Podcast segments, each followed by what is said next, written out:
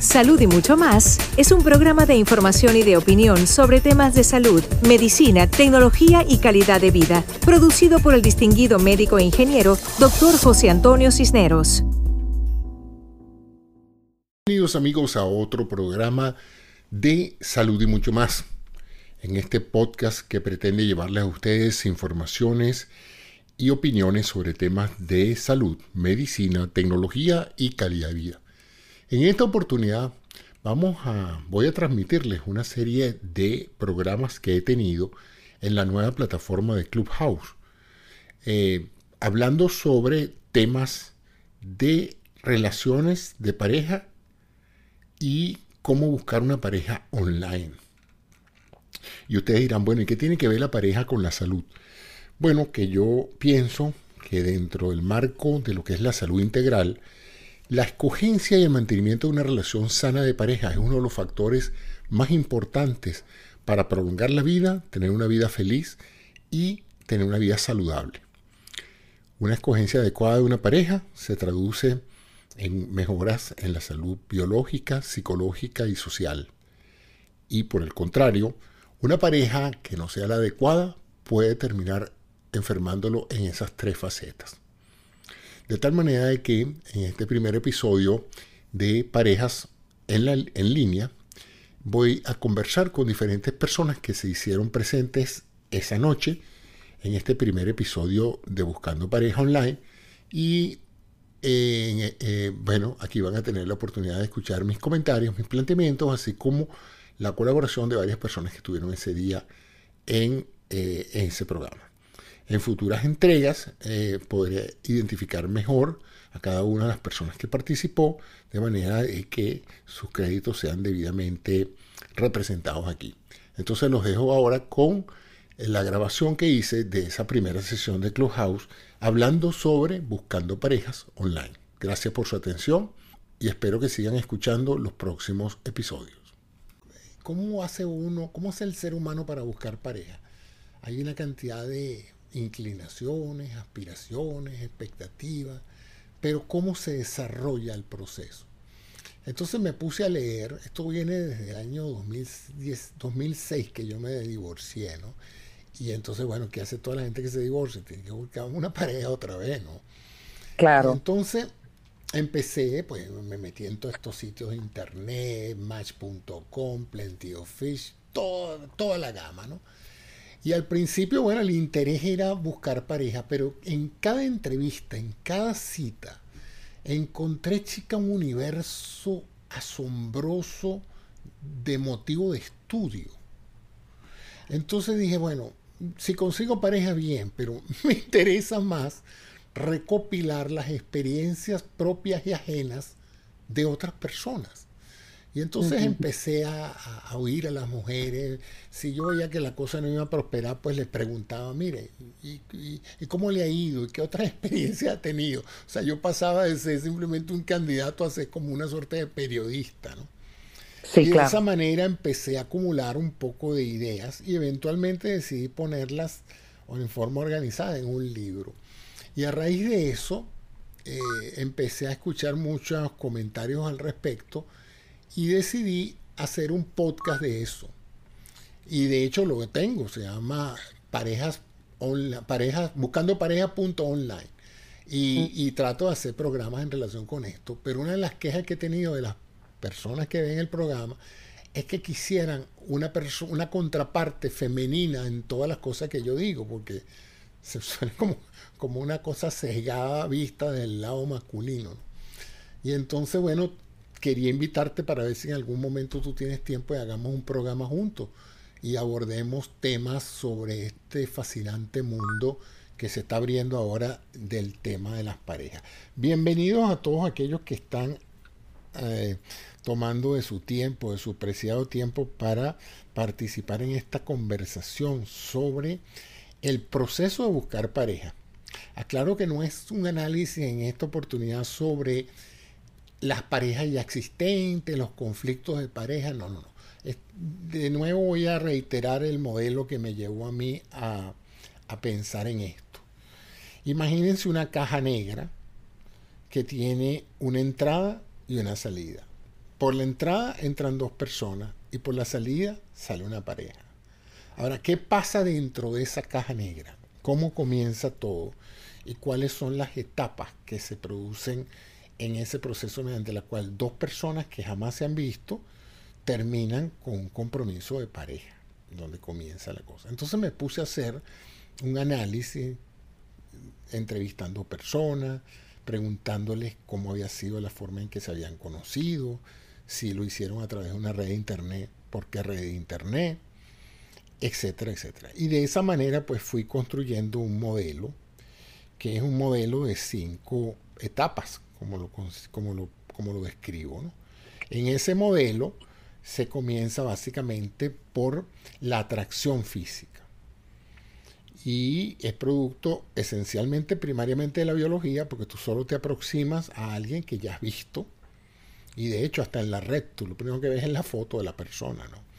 Y el enganche de muchas personas en estas redes buscando pareja es una foto que de alguna manera describa el planteamiento que tú le estás haciendo a tu futura pareja, ¿no? Si tú estás orgullosa de tu cuerpo, pues es tu cuerpo lo que pone si tú quieres un individuo que ama a los gatos, ponen una foto de tu gato. y así va por todo, ¿no? Y si al hombre le gustan las motocicletas, pues en toda la foto aparece él y su moto, porque él presume pues que la mujer que la pareja que le está buscando le interesa y le fascina andar en motocicleta. Entonces, la, primera etapa es básicamente la, atracción física.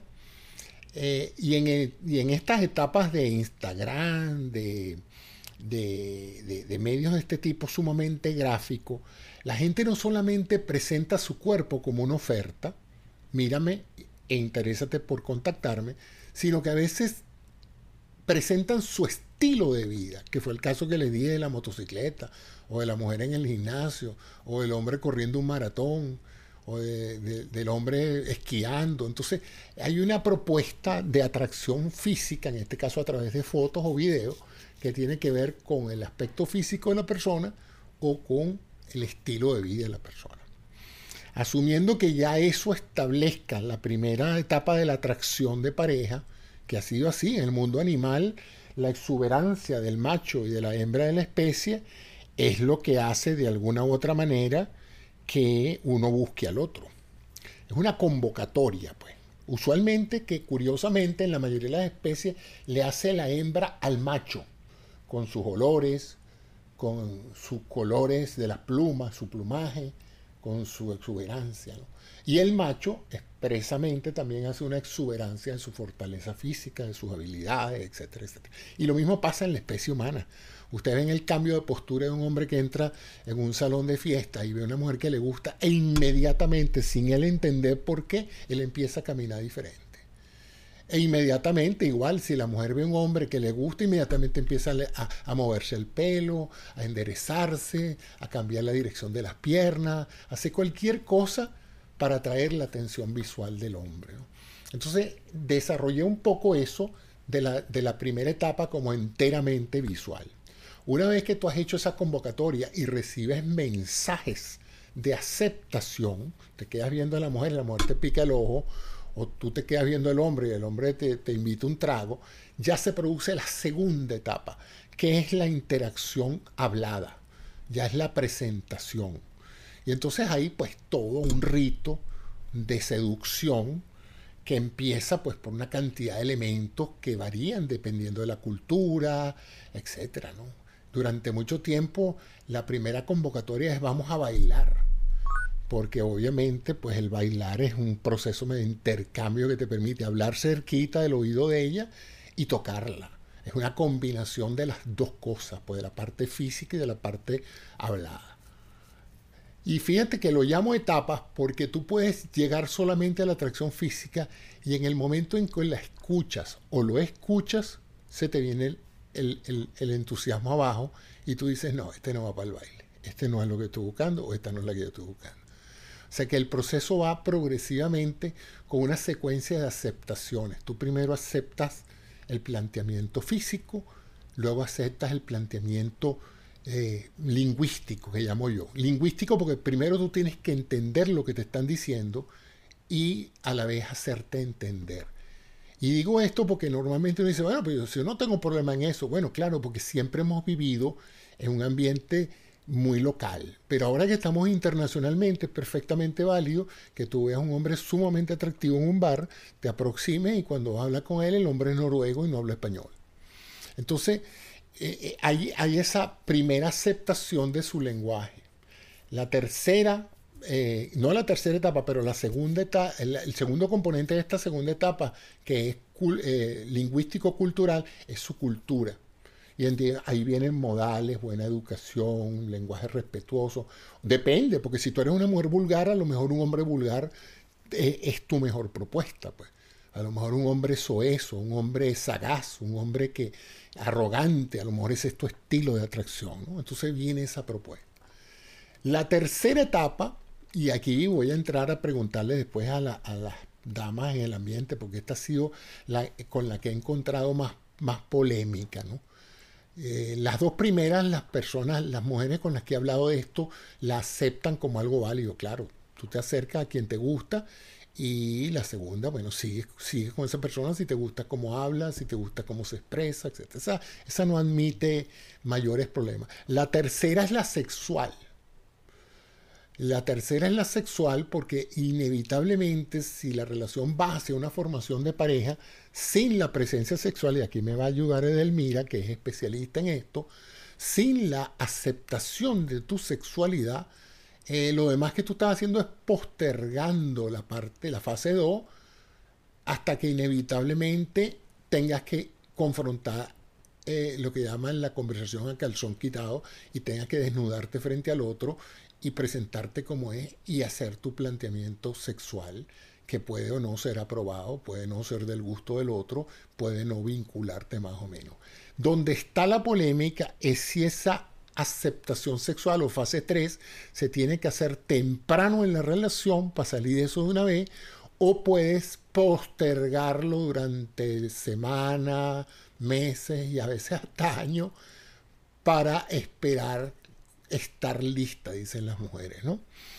Lo cual es muy relevante con el agravante de que cuando estés lista, es posible que él no esté listo, pero más grave es que él sí esté listo, eh, tengas tu relación sexual y el hombre no te apruebe. Porque usualmente lo que pasa en esa etapa, si se ha prolongado mucho, es que ya en ti han surgido sentimientos afectivos ligados a esa intimidad. Y entonces es sumamente chocante para una mujer, así como para una mujer es chocante salir con un hombre, acostarse la segunda vez y que el tipo no llame más, es peor salir con él seis meses sin tener sexo, luego tener sexo con él y que el hombre se vaya. En la primera te sientes un poquito humillada y en la segunda te sientes completamente embarcada y deshecha porque ya tú te habías hecho una cantidad de, de, formalidades. Yo estoy diciendo todo esto no con ánimo de darles una clase, sino de presentar mi opinión para luego cuando yo les pida sus opiniones, contrastar y debatir o no los aspectos que ustedes encuentran interesantes en lo que yo estoy diciendo. Entonces, después de esa fase 3, vamos a poner que había habido una aprobación mutua entre los dos elementos de la pareja. Hasta este momento, este proceso de la caja negra todavía no ha parado. porque las personas no viven solas en el universo? Forman parte de tribus, de clanes, de familias, de entornos sociales y laborales. Y a menos que, que ambos estén dispuestos a abandonar sus entornos sociales, tiene que haber una aprobación de la tribu. Entonces son muchas las parejas que se caen porque sencillamente cuando tú dices, bueno, me encanta esta mujer, me encanta físicamente, me encanta cómo habla, compartimos la misma cultura, es venezolana como yo, es más, es oriental, es de Margarita. Qué maravilla, me va a conseguir una novia de Margarita que conoce toda la isla como yo, etc. Nos acostamos, bueno, esta mujer es un fenómeno, ¿no? Pero después te planteas una cosa, oye, pero esta mujer que yo como que si no se la puedo presentar a mi mamá o a mi papá. O a lo mejor es ella la que dice, mira, me encanta este tipo, pero yo no sé, yo no creo que este tipo lo, reciban bien en mi casa, porque el tipo es chavista, porque el tipo es esto, porque el hombre es aquello. ¿no? Y entonces viene algo que para muchas personas no es tan importante, para otras es mucho, que es la aprobación familiar o del entorno. Que es cuando tú te das cuenta de que seguir una relación con esa persona va a tener un alto costo en tu entorno. Tus padres no lo van a aceptar, tus hijos no lo van a aceptar, tu, grupo social, tus amigas se van a sentir incómodas cuando tú estés en presencia de este señor, porque, porque come horrible. Dice, pero a mí no me importa cómo coma, sí, pero eh, el grupo te va a sancionar por esa persona que tú has traído y que puede representar algo disruptivo en el grupo.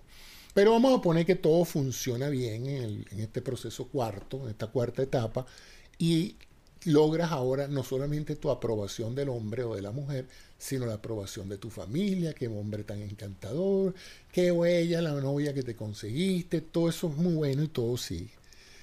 Y tú dirías, bueno, sea, ahí está listo, ya está formalizada la pareja. Mm, en mi experiencia y por lo que yo he visto, falta la más importante y difícil etapa de este proceso, que es la cohabitación.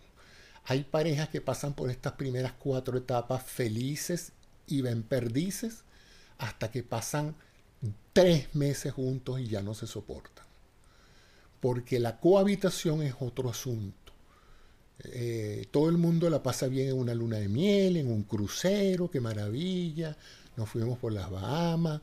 Hasta ese momento la relación es una maravilla. Hasta que pasas tres meses viviendo con esa persona y te das cuenta de que qué lástima, chico. Tan prometedor que se veía ese tipo, pero no lo soporto. No colabora, no me ayuda, cree que yo voy a ser el amor en servicio de él. Y cuando te das cuenta, todo ese aparato se te viene abajo. Fíjense que en ningún momento yo he hablado del amor. Interesante eso. O sea, yo les he hablado de una serie de intercambios de información y de, y de estímulos físicos, olores, sabores, tacto, besos, abrazos, emociones, pero en ningún momento he hablado del amor. Y la razón por la cual no hablo del amor es porque eso no es racional. Todos estos procesos mm, neuropsicológicos que he descrito, es una redundancia neuropsicológica, toda la psicología tiene que ver con el sistema nervioso, pero todo este proceso neurológico acontecido en el, en el área pre, en la corteza prefrontal. Es decir, es racional, la persona saca su cuenta, me gusta, si esta mujer está bien buena, este tipo está divino. Todo eso son apreciaciones totalmente objetivas. Lo mismo las conversaciones, los diálogos, la opinión de los amigos pero vienen ahora una cantidad de emociones que se van a desarrollar en el sistema límbico, en los tallos más profundos donde están las emociones, el hipocampo, la zona de las amígdalas, la respuesta, etc. Entonces, esas son las cinco etapas. Yo creo que ninguna pareja debería entrar en una relación formal seria de pareja sin agotar esas cinco etapas y el amor puede desarrollarse durante esas cinco etapas o desarrollarse mucho después. Pero el agotar estas cinco etapas, a mi juicio, y es la tesis que quiero compartir con ustedes hoy, aumenta las probabilidades de la sustentabilidad de esta pareja en el tiempo. El abordar una relación a nivel totalmente emocional, me voy a casar con él o me voy a vivir con él porque ese hombre me encanta, me fascina, me besa divino, tengo unos orgasmos divinos y no considerar todos estos otros aspectos reduce, no es que hace imposible, hay gente que ha tenido una suerte increíble, hay gente que conoce una mujer el viernes, pasan un crucero y se están casando la semana siguiente. Y después pasan 40 años juntos. Sea, eso es posible. Yo no les estoy hablando de casos individuales, yo les estoy hablando de aumentar o reducir las probabilidades de tener una relación sustentable en el tiempo, porque además del amor, hay una gran aceptación de la apariencia física, del lenguaje, de la cultura, de la sexualidad, del entorno social de cada uno y finalmente pueden vivir juntos. He dicho y ahora le doy la palabra a Edelmira o a Sara o a quien quiera subir aquí para que me ayuden a, eh, con sus opiniones y enriquezcamos esta conversación. Gracias y bueno, Edelmira, ¿tú qué piensas de lo que te acabo de decir? No, bueno, estoy, estoy impactada porque la manera en que describes el proceso de contacto en pareja y sobre todo aquellos que están en la búsqueda con su pareja.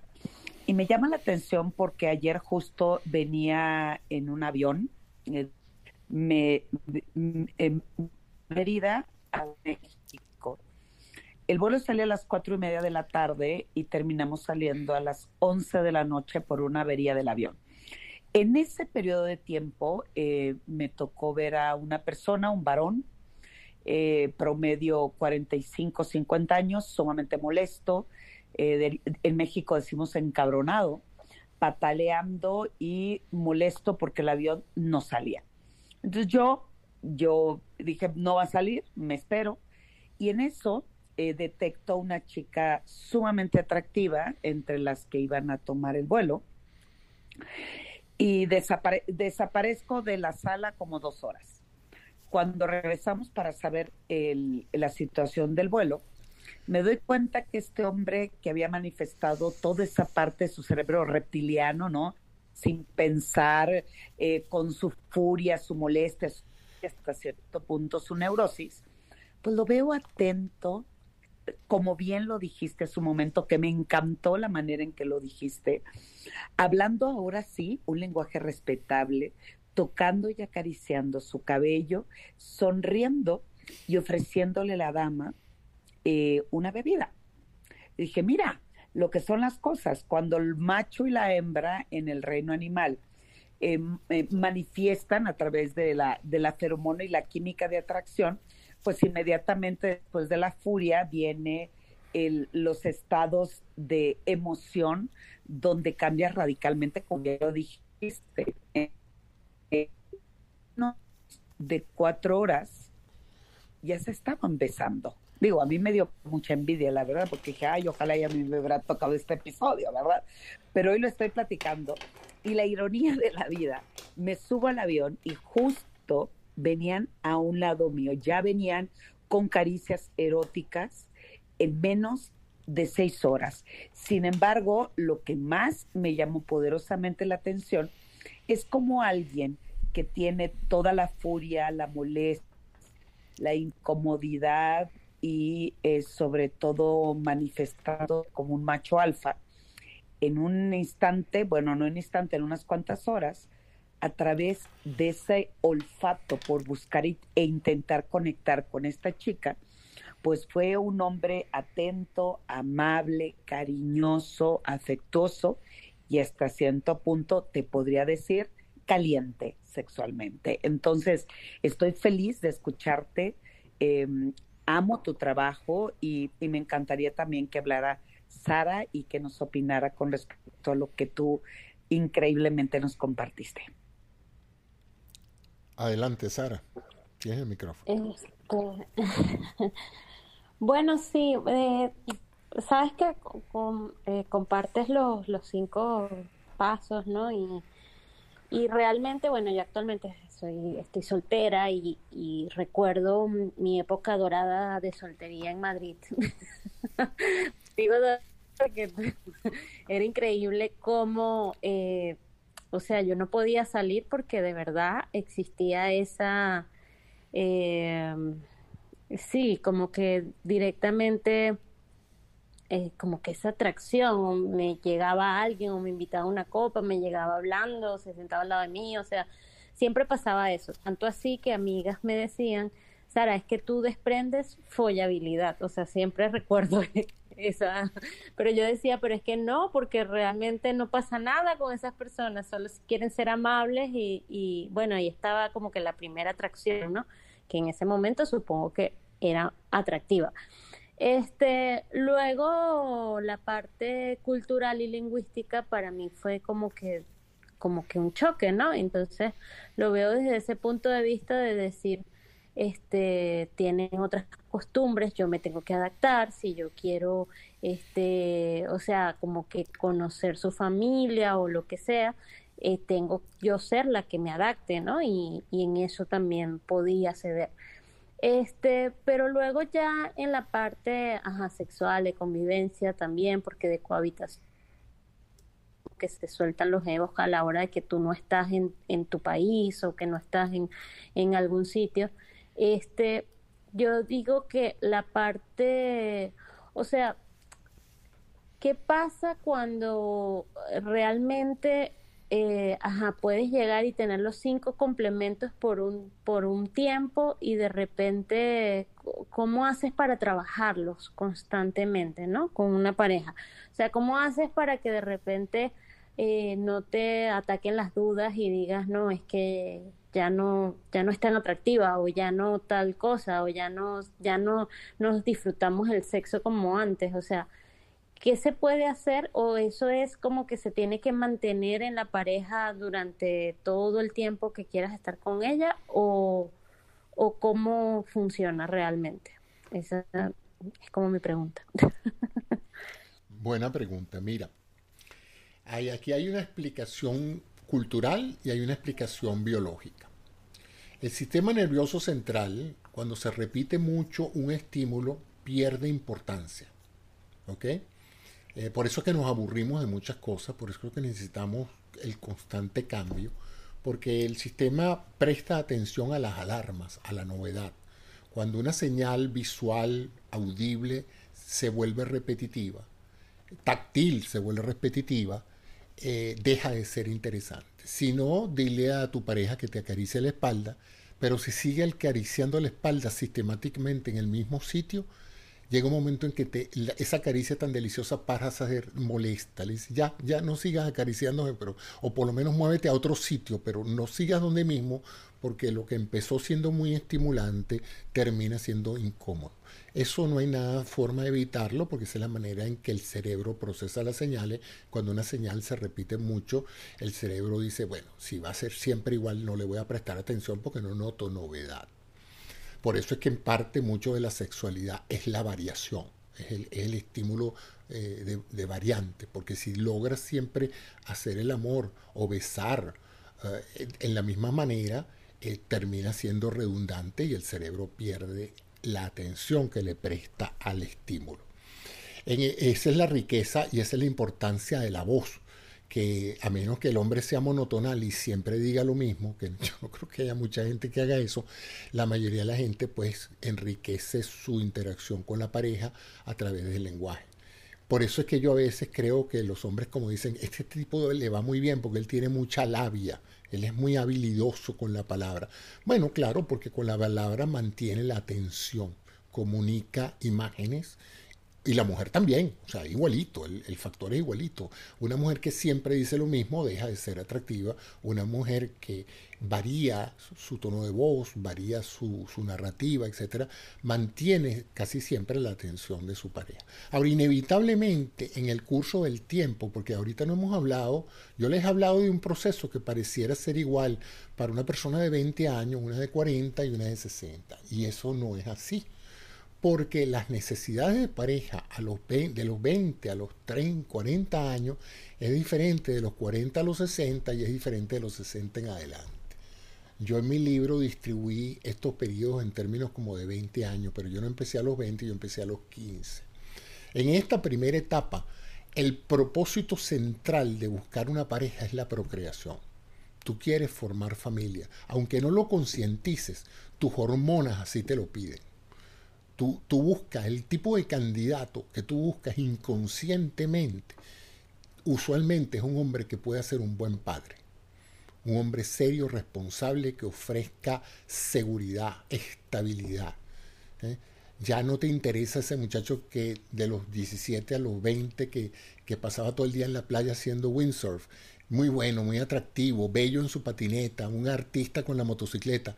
Pero tú dices, mira, un hombre fabuloso, un excelente amante, pero que va, este tipo no tiene pinte padre. Yo creo que el día que nuestro hijo nazca, este señor se va para la playa con su táfala de surf y se acabó la relación de familia.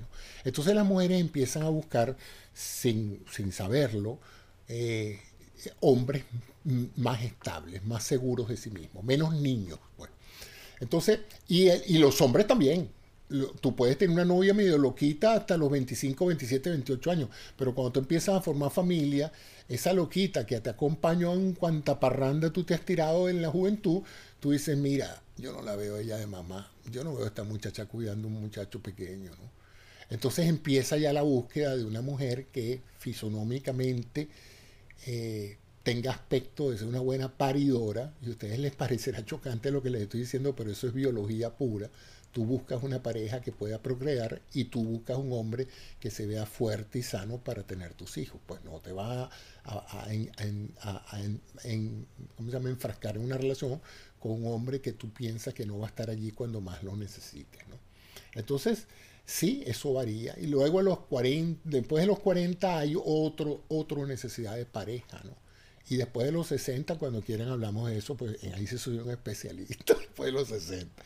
Pero bueno, quería escuchar ahora a Sheila, que está por aquí, Sheila, Sheila Toscano. Adelante, Sheila, ¿cuáles son tus comentarios? Um, bueno, estaba escuchándolo. Me gusta aprender de, la gente que tiene ese conocimiento.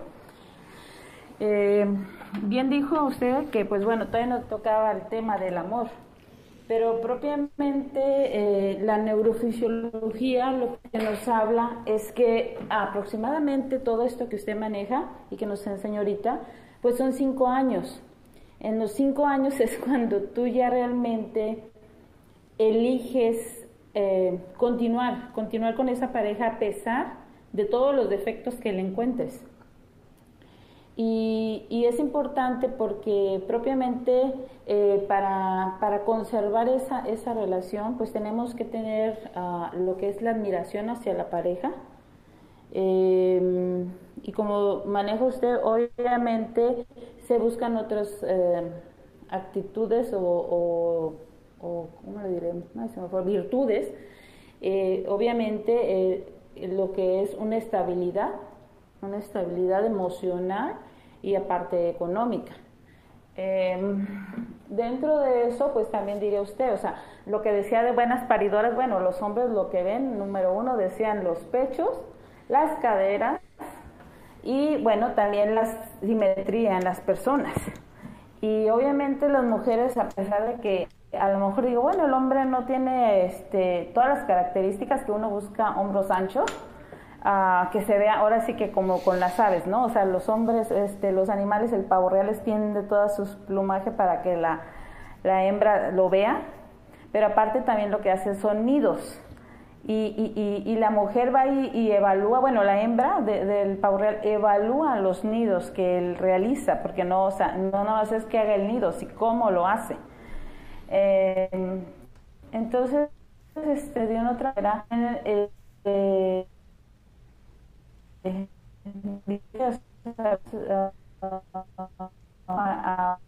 ahora está también en los hombres. Eh, a lo mejor si no tiene todas de macho como alfa pero que a lo mejor sea mozo. Hijo de recuerdo un, una eh, que y claro que si no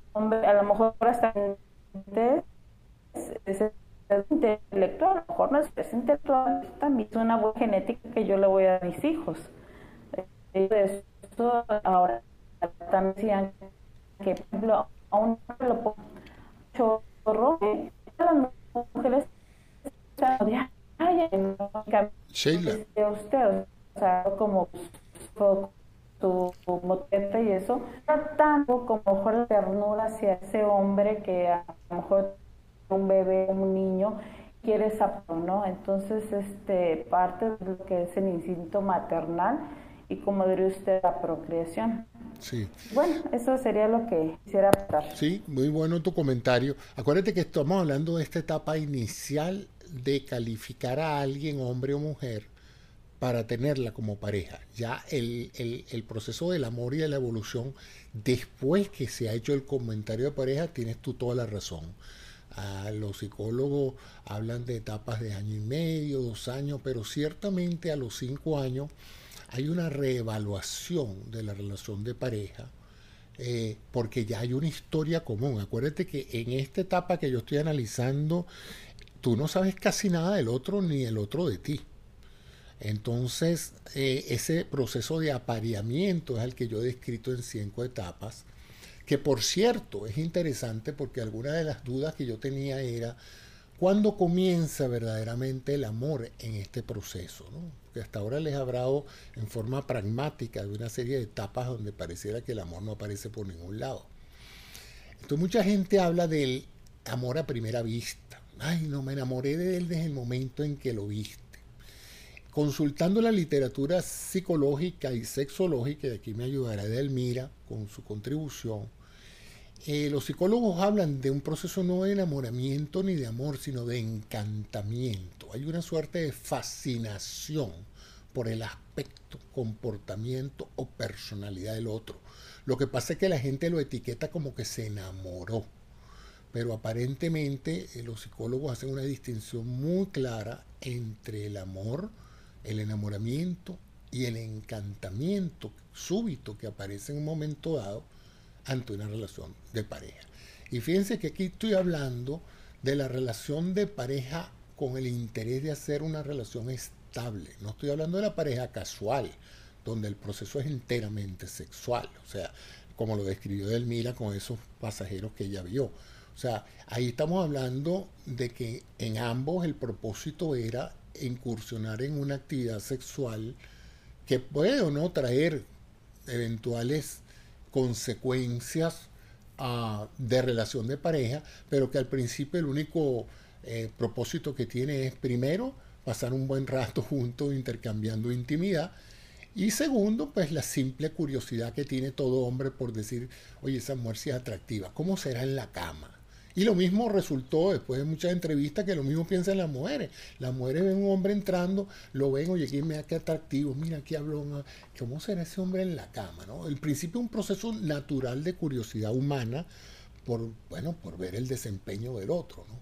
Aquí es interesante porque hay un mito enorme femenino de que si una mujer se acuesta de inmediato con un hombre pierde todo chance de una relación estable futura porque el hombre le va a perder el respeto. Yo en ese sentido tengo, eh, en mi propia experiencia, yo nunca le he perdido el respeto a una mujer porque se acueste conmigo la primera noche o tres meses después o un año después. ¿no?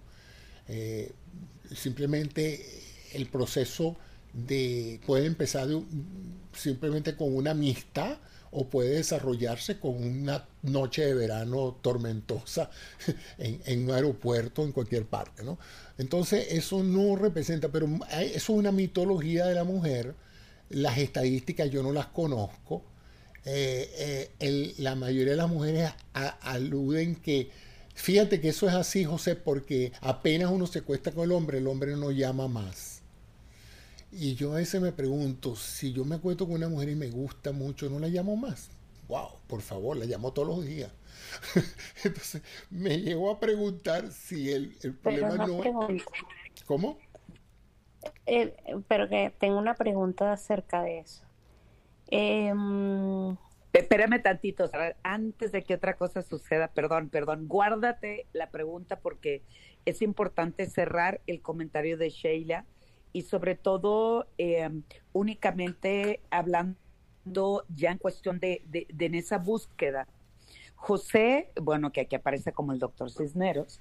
José. Llámeme José em, Antonio, a mí me gusta mucho mi nombre. Sí, claro. Ah, ok, perfecto. José Antonio nos va marcando las pautas de cómo vamos en esa búsqueda de la construcción de pareja. Y él nos dice que el amor no lo menciona hasta el final, y fíjense que tiene que ver totalmente con nuestra cultura. Y en términos de atracción y de relación de pareja, esos cinco años, estamos hablando que es la construcción del verdadero amor. Cuando nosotros tenemos contacto con alguien, el cerebro segrega muchas sustancias, y esto José Antonio lo sabe también. La primera es la dopamina. Es una sustancia donde tu cerebro literal se va de vacaciones. No piensas, tomamos el mismo ejemplo del tipo en el aeropuerto. Después del tango que hizo, dejó de pensar en el momento en que vio a la chica. Segunda, el oxitocina, es la sustancia del apego, de la felicidad, de sin ti me moriría, ¿no? Y la tercera sustancia, que son de las más importantes, la adrenalina. Y en la adrenalina hacemos cosas aventuradas, inmediatas. Le hice sexo oral en la cochera, eh, cogí en el elevador. Entonces, esas sustancias está demostrado científicamente antes del amor. ¿Y esto cuánto dura? Nuevamente, estadísticas y estudios, el enamoramiento y la pasión dura en promedio dos años en el ser humano. ¿Y eso qué significa? Que después de ese proceso, lo que viene es la construcción del verdadero amor. Y es ahí donde me sitúo nuevamente en lo que nos dijo José Antonio. Perdón, José Antonio, aquí y continuamos con la pregunta de Sara.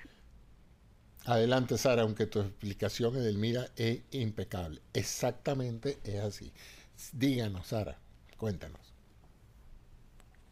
Em, que, o sea, ¿qué es lo que hace? Tú dices que, bueno, que si una mujer, claro que te gusta mucho, este, después de la primera noche, o sea, que, que haya ese, o sea, que, que, que estés a nivel sexual en la primera cita, en la primera noche? O sea, eh, ¿qué es lo que crees que según tu hace que, que exista esa llamada al día después? O sea, realmente, em, por ejemplo, o sea, yo he leído acerca de esto y, y he leído acerca de que, bueno, realmente tienes que volver a hacer como un reto, demostrar como que, o sea, como que es una guerra de recursos, me lo explicó una vez un psicólogo, y me han explicado diferentes cuestiones. Pues yo soy de las que de verdad vive, el, vive la emoción y vive la intención y, y, me dejo llevar, ¿no?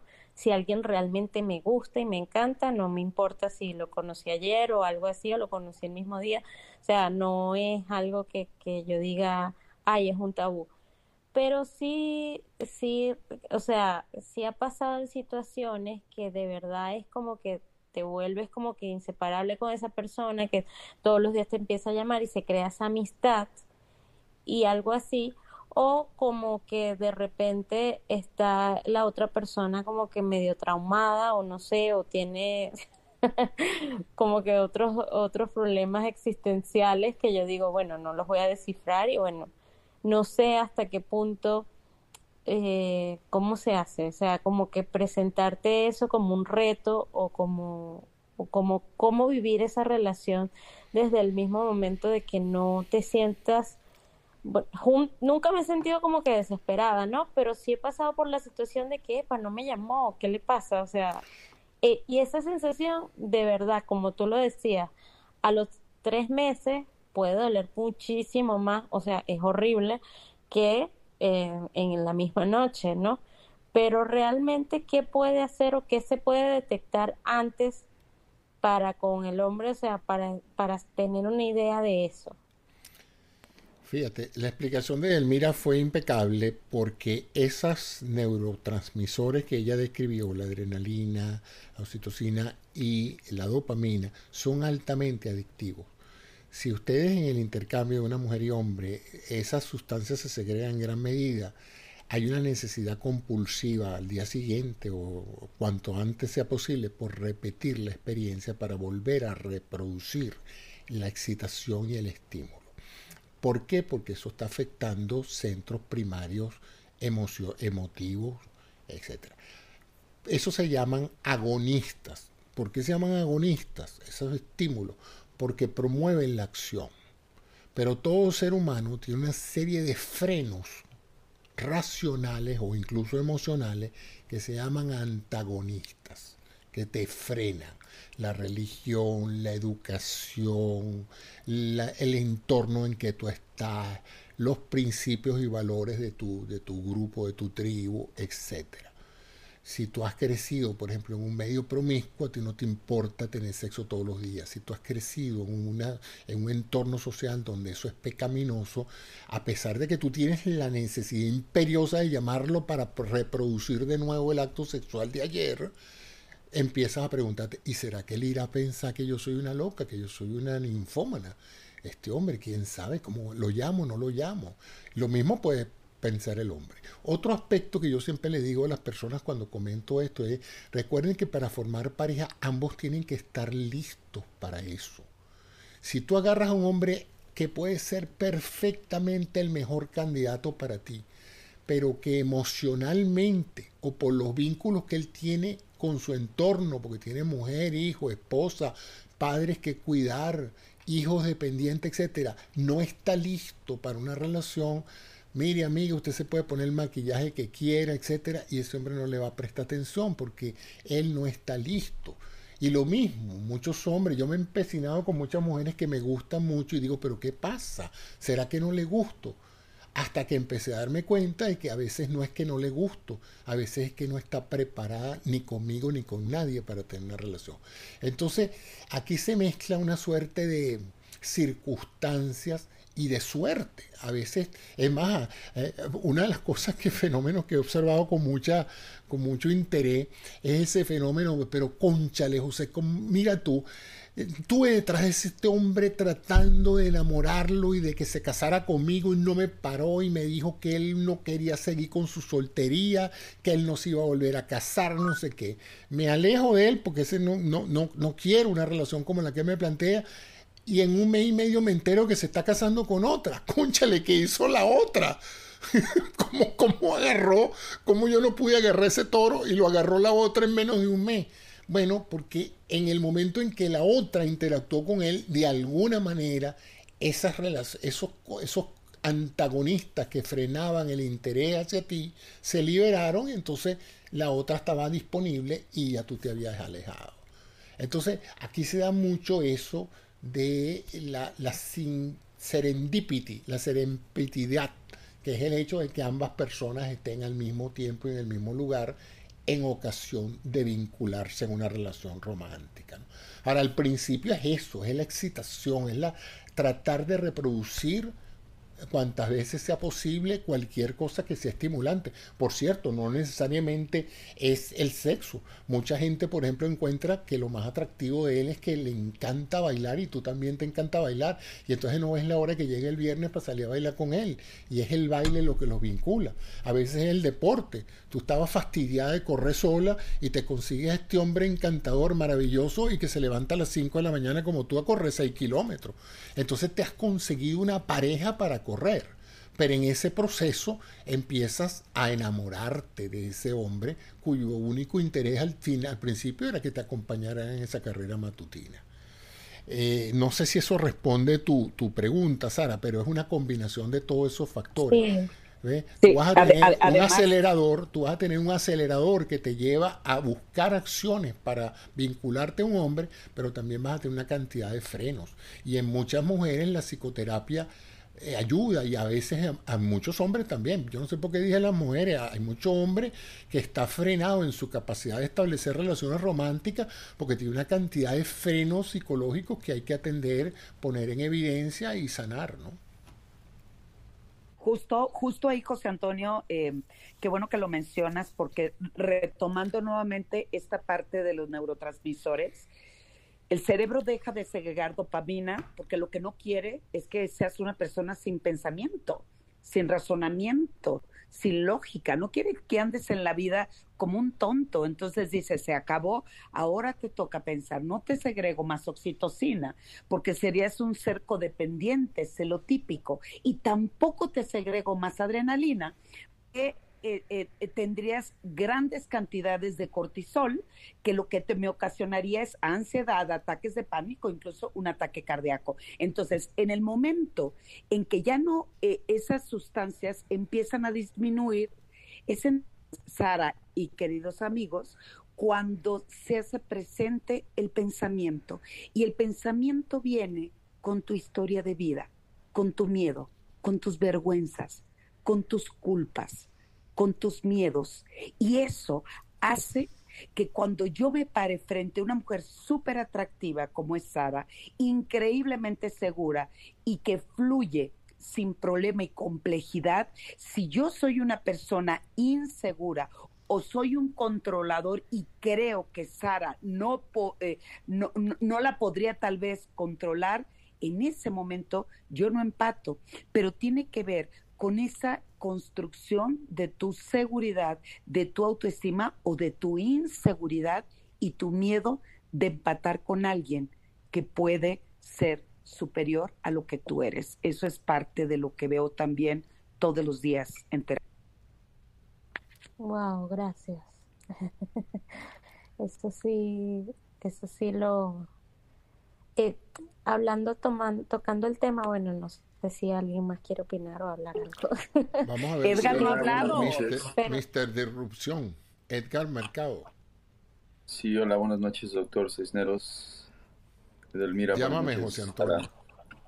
Muy, muy- pues con toda la confianza, José Antonio. A Sheila, buenas noches a todos abajo. Mi nombre es Ed Mercado, soy un mexicoamericano viviendo en la ciudad de Los Ángeles. Am, una de las cosas que me fascina es el comportamiento humano y lo he estudiado por ya más de un poquito más de un año y medio. No me cuelgo ningún, ningún título porque pues yo sé que siempre puede llegar Elon Musk aquí al lado y empezar a darme una cátedra acerca de otras cosas que yo la verdad no quiero saber, pero yo sí quiero saber acerca de del comportamiento de, de formar una pareja. Yo yo tengo preguntas en relación a eso, pero es que qui- quiero primero aclarar una cosa en relación a las relaciones, ah, especialmente las que se están dando después de la pandemia.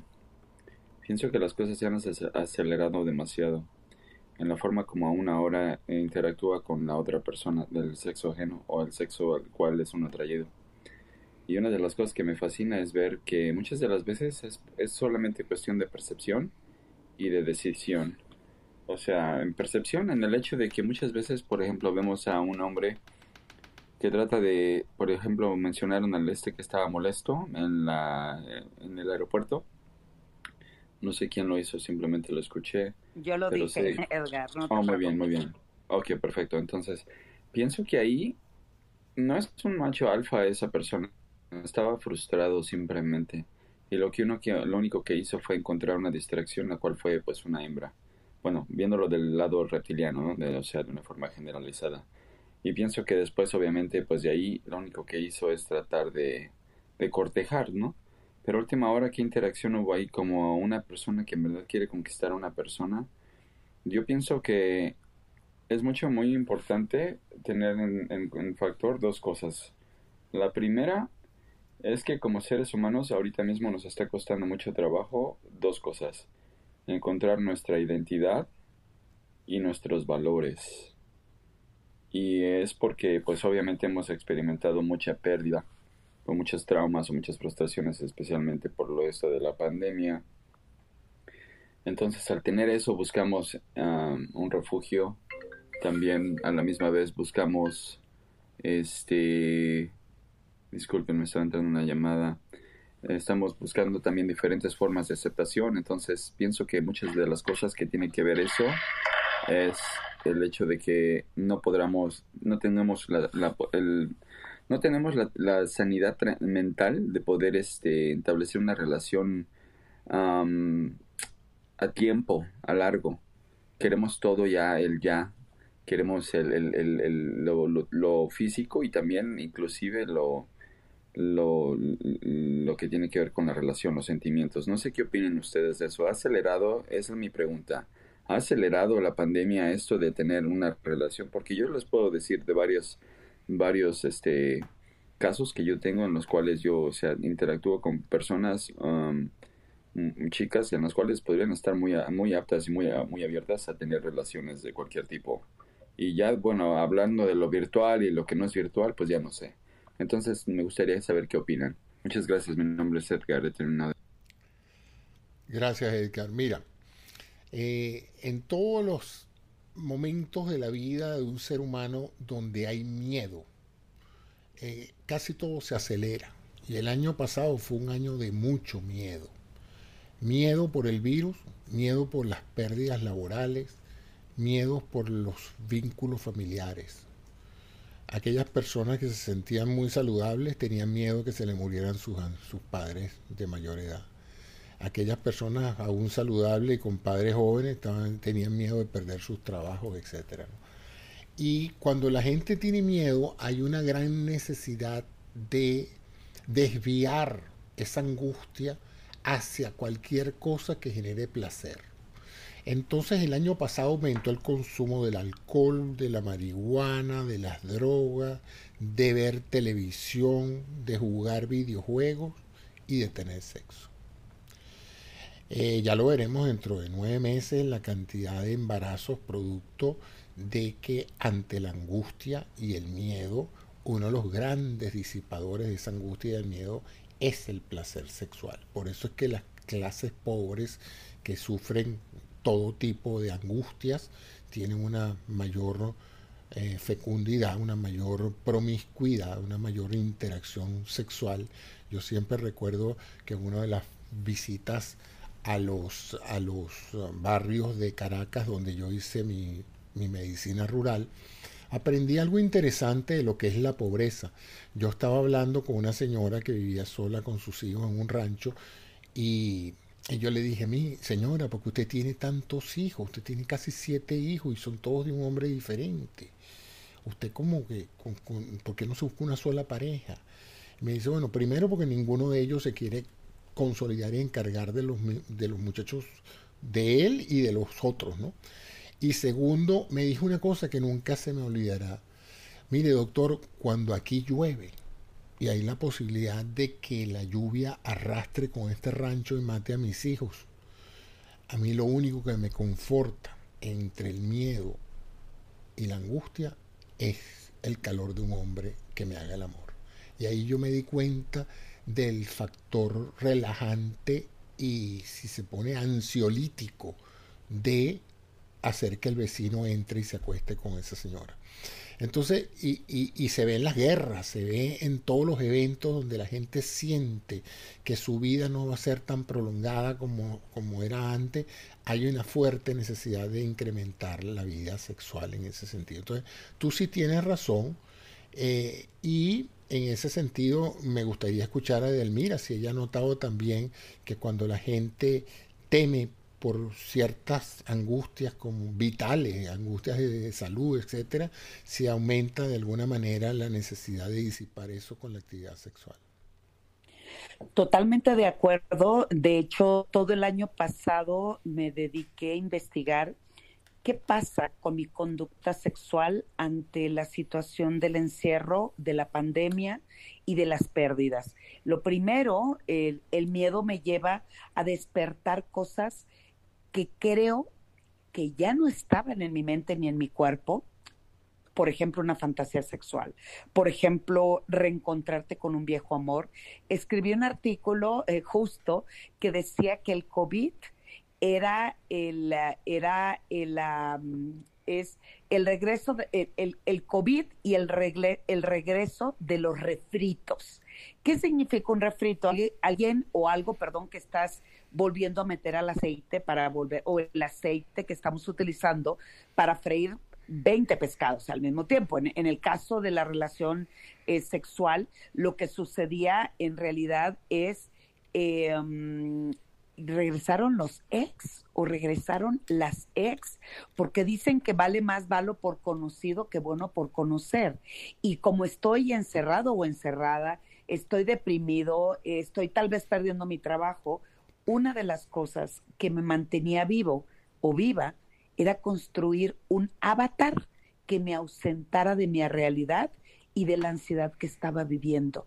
Y las relaciones de pareja que se forjaron en este periodo de tiempo sí tuvieron mayor profundidad, pero también fueron muy elevadas las expectativas porque estaba creando un personaje de acuerdo a la necesidad del momento y la circunstancia de cada uno de nosotros. Entonces, si esa persona en ese mensaje, en esa plataforma donde contactamos, me dice, me gusta la comida hindú y resulta que yo jamás la he probado, pero quiero seguir en el juego, quiero ausentarme de mi realidad, quiero que se me quite el miedo, sobre todo quiero minimizar la angustia, digo, claro, me encanta el cardomomo combinado con la canela y la pimienta rosa le da un sabor totalmente diferente, ¿no? Entonces, son juegos que se van dando y, sin embargo, em, de las parejas que iniciaron el año pasado, que hoy algunos ya se están conociendo, ya no están viviendo la relación de pareja. Sí, es un fenómeno interesantísimo. el año pasado viví, eh, eh, eh, yo, yo adoro en, iniciar relaciones porque de cada uno aprendo tanto sobre la naturaleza humana y sobre mí mismo. descubro muchas cosas que yo desconocía de mi propia identidad y de mi propio comportamiento. Le voy a reseñar una anécdota que tuve el año que viene, el año pasado. Yo vivo mucho en las redes, vivo haciendo programas y tengo podcast y eso. Y un día me contacta una señora en otro país, señora muy atractiva, y empezó saludándome y tratando de vincularse con una, en un formato de, de amistad. Empezó incluso en una forma muy prosopopéyica, señor, doctor, etcétera, ¿no?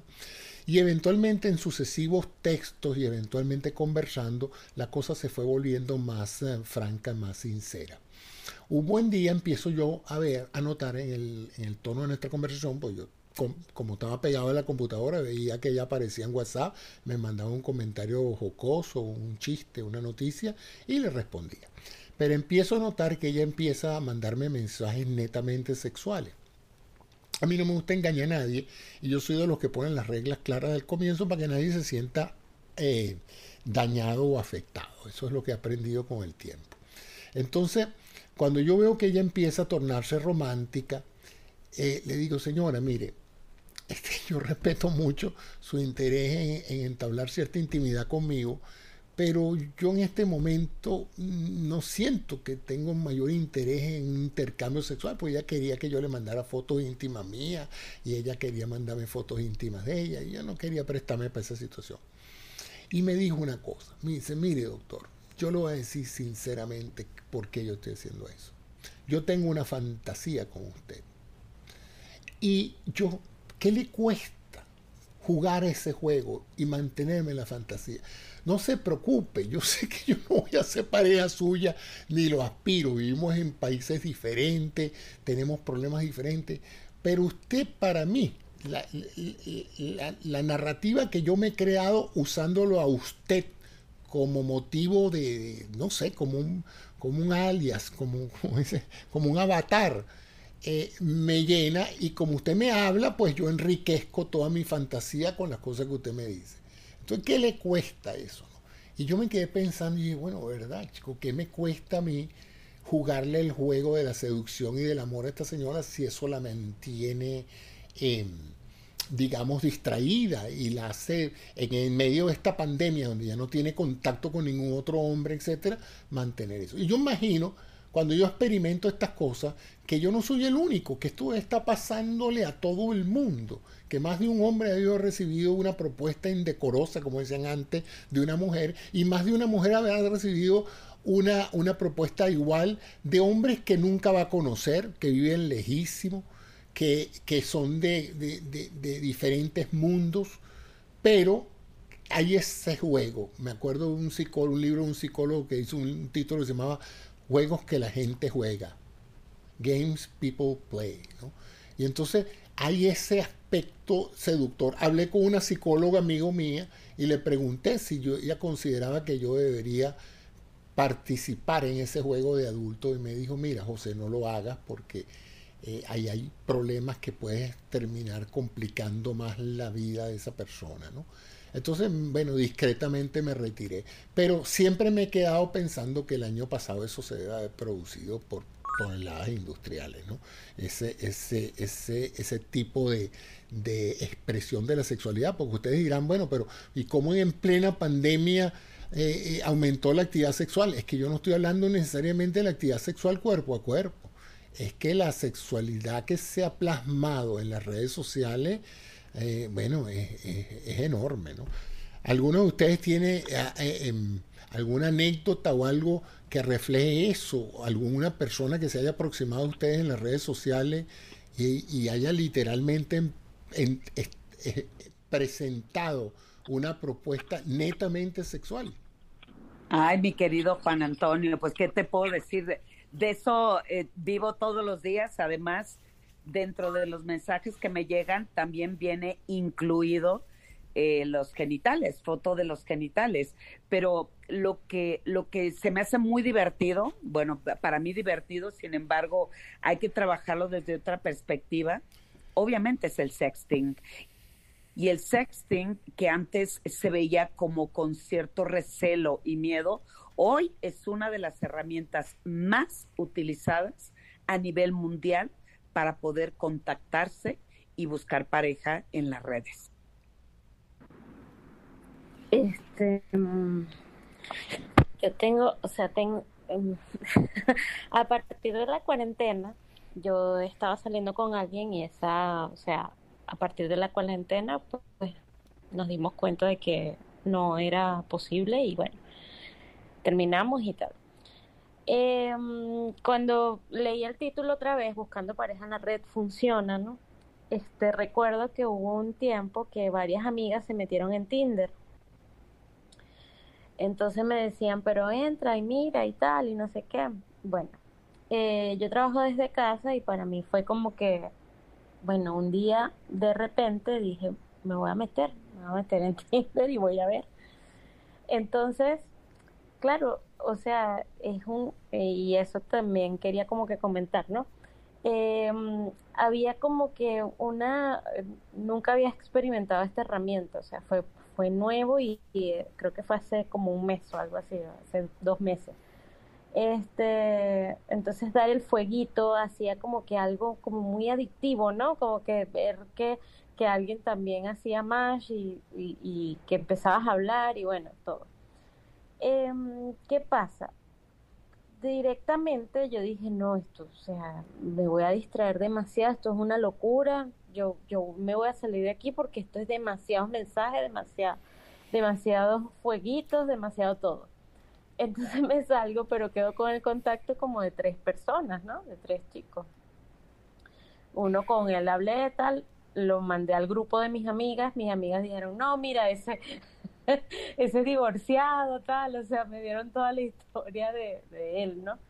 Luego otro que sí, eh, con el cual quedé, y él me cuenta y me dice, mira, Sara, o sea, eh, realmente esta es como una aplicación para tener sexo, me dijo. Y entonces yo le dije, ah, ok, este, bueno, o sea, si tú lo ves así, me dice, no, es que las mujeres directamente, o sea, ya se ofrecen y y te cobran por mostrarte una teta o lo que sea, ¿no? Bueno, a lo mejor es desde el país en el que estoy, no lo sé, X. Lo cierto es que, bueno, no se dan a ninguna de las situaciones, yo digo, no, esto me está quitando demasiada atención porque, claro, yo trabajo desde casa, no puedo estar enfocada en responder 100 mensajes, lo mismo, o sea, no, no sentí como que era el momento de, eso, ¿no? Sin embargo, luego una amiga llega y me dice, mira, está este amigo, está soltero en Estados Unidos, tal. y me da su número, o sea, él, ella le muestra fotos mías, él ve las fotos, me empieza a escribir y empezamos a hablar, ¿no? Empezamos a hablar, empezamos a hablar. Cuando yo hablo con esta persona, claro, primero eh, ahí es donde va lo de que la, la parte esta de la conexión, ¿no? De, empezamos a ver que habíamos estudiado en el mismo colegio, que teníamos personas en común, este, se daban conversaciones donde durábamos hasta las 2 de la mañana hablando y tal, y se crea toda esta, o sea, toda esta relación a distancia que él de repente corta porque viene de una relación a distancia desde hace tres años, o sea, estaba con una pareja que veía cada tres meses porque era una argentina, o sea, que neurolingüísticamente, socialmente, bueno, esto es muy reciente, ¿no? Esta persona eh, se, sí, ahorita está bloqueado porque se recordó de que estaba como que repitiendo su historia y esta persona, la de Argentina, nunca quiso irse a Estados Unidos y él nunca iba a irse a Argentina o sí le dio la opción, pero ella no aceptó como tal como relación. Entonces, hasta ese punto, o sea, eh, la parte del sexting como tal, eh, o sí llegó a pasar como que una o dos veces, pero no para mí no era como que del todo eh, gratificante o como que yo te dijera, ay sí, me siento feliz con esto. No, porque jamás he pensado en relaciones a distancia. me parece que nunca, nunca había creído en ellas ni nada, ¿no? Entonces, este, bueno, esa es como que mi, mi, anécdota en cuanto a eso y preguntar sinceramente, o sea, ¿qué tiene que ver para que funcione esa relación? Aparte de la disponibilidad, obviamente, pero, o sea, ¿cómo se hace como para que, que primero habrá que creer, ¿no? En la relación o como que eso es posible, ¿no? Pregunto. Bueno, rapidito te cuento. Lo primero tienes que traer tracción física. Con esto de las redes sociales pasa mucho que uno a veces eh, lo único que tiene es una foto, luego empieza el sexting, luego empiezan una serie de intercambios lingüísticos culturales que te hacen como tú lo mismo describiste. Ah, mira, ese tipo es venezolano, tiene misma cultura, tiene mismos hobbies. Y empieza a formarse en ambos, incluso no, no necesariamente en la mujer, en ambos, una expectativa de futuro de la relación. Pero no han agotado la etapa 1, no se han visto nunca en persona. Entonces finalmente se plantea la posibilidad de verse y cuando se ven se cae todo lo demás. A mí me pasó porque también tuve, ya he tenido varias relaciones a distancia. Yo tengo 15 años en esto, ¿no? O sea que tengo algo de experiencia, por eso me siento no como un gurú, porque yo no vengo aquí a decirles nada que ustedes no puedan intuir del propio sentido común. ¿no? Lo que he venido es simplemente a promover una discusión sobre estos temas, no a educar ni a, ni a, ni a dictar cátedra. Pero entonces volviendo a eso, tuve una, una, una, experiencia donde tuve que viajar al extranjero. Bueno, tuve no, después de seis meses de intercambio, yo estaba, podría decir que estaba francamente enamorado de esa mujer y yo pensaba lo mismo de ella. Es que teníamos demasiadas áreas de convergencia pero yo nunca nos habíamos visto. Nos habíamos, fíjense qué interesante, nos habíamos visto por video, nos habíamos mandado cualquier cantidad de fotos, habíamos hecho varias teleconferencias, pero yo nunca la había abrazado ni la había besado, ni ella tampoco.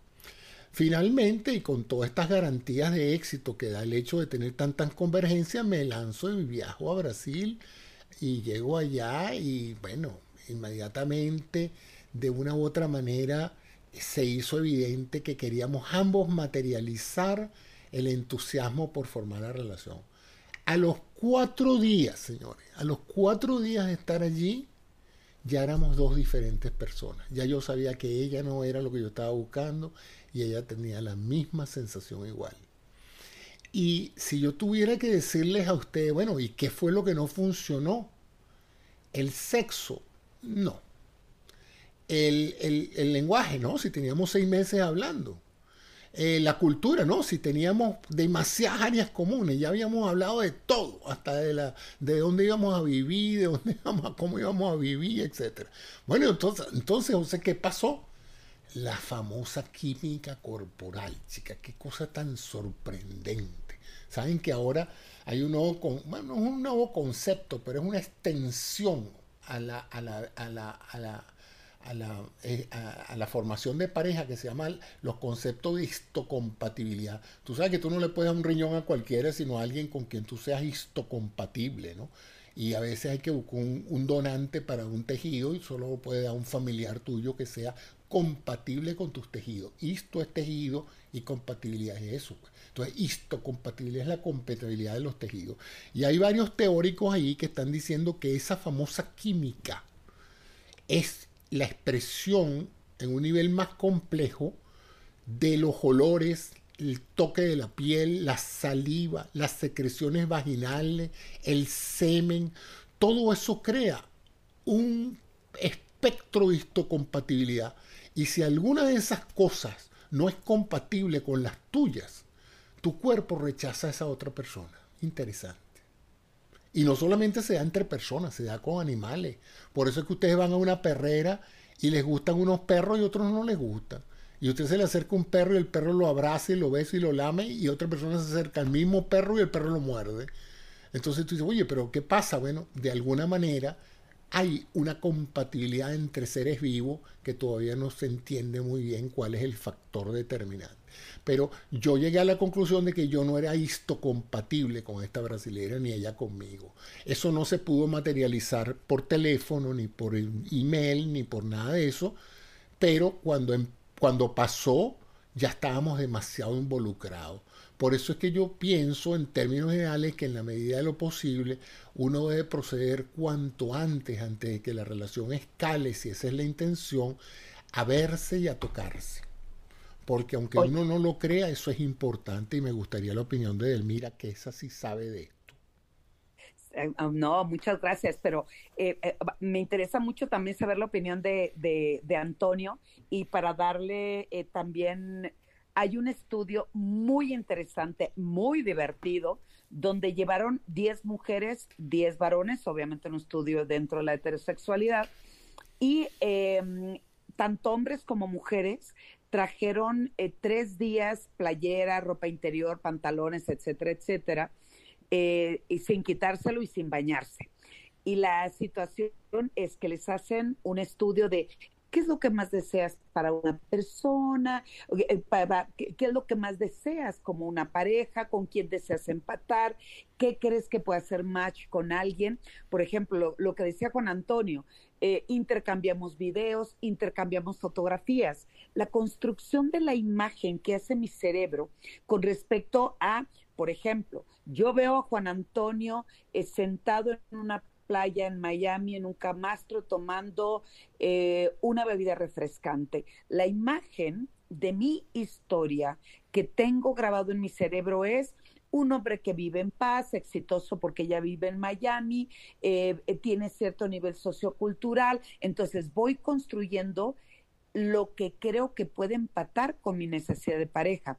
Entonces, cuando eh, después de que sientan a todas las parejas y dicen, ¿cuál de estas 10 personas crees que es el que más eh, se puede acercar a tu ideal de pareja? Entonces, vamos a suponer, no, pues yo con aquel, yo con este, yo con el otro. ¿Con quién de todos de esos 10 crees que no hay ni al caso viene poderte relacionar? Y dice, no, pues yo con el número 5, pero ni en tus mejores sueños lo voy a lograr. Y lo irónico es que en los estudios de histocompatibilidad, las personas abrían el recipiente donde se mantenía hermético la ropa interior, el, pantalón, la blusa, bla, bla, bla, o la camiseta, la playera. Entonces tú destapabas el frasco, olías, ¿no? Eh, los aromas que ahí se guardaban y tú empezabas a decir, con este de los 10 que yo olí, este es el que de verdad me volvió loca, me excitó, me gustó, me hizo pensar, tener una fantasía. Y lo increíble es que en el momento visual son con los que menos quisieron hacer el match. Entonces, eso está muy interesante y en eso valdría la pena seguir ahondando. Pero, Antonio, bienvenido, ¿cómo estás? Imagínate el de Mira. Wow, y decía, pero ¿qué es la vida del de Mira? Yo decía, pero ¿dónde está? ¿Dónde está? y aquí estás. Yo no sé. Aquí estoy, Antonio. Pero, yo, pero ¿dónde está? ¿Dónde está? Y estaba buscando por todos lados. Y bueno, eh, ya. Es que me, ausenté un tiempo porque tenía que terminar lo de, ¿te acuerdas lo de mi tesis? Que no lo he terminado todavía, pero, pero dime, Antonio, ¿qué, qué...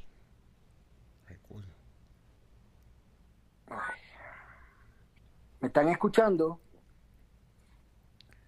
¿Me están escuchando?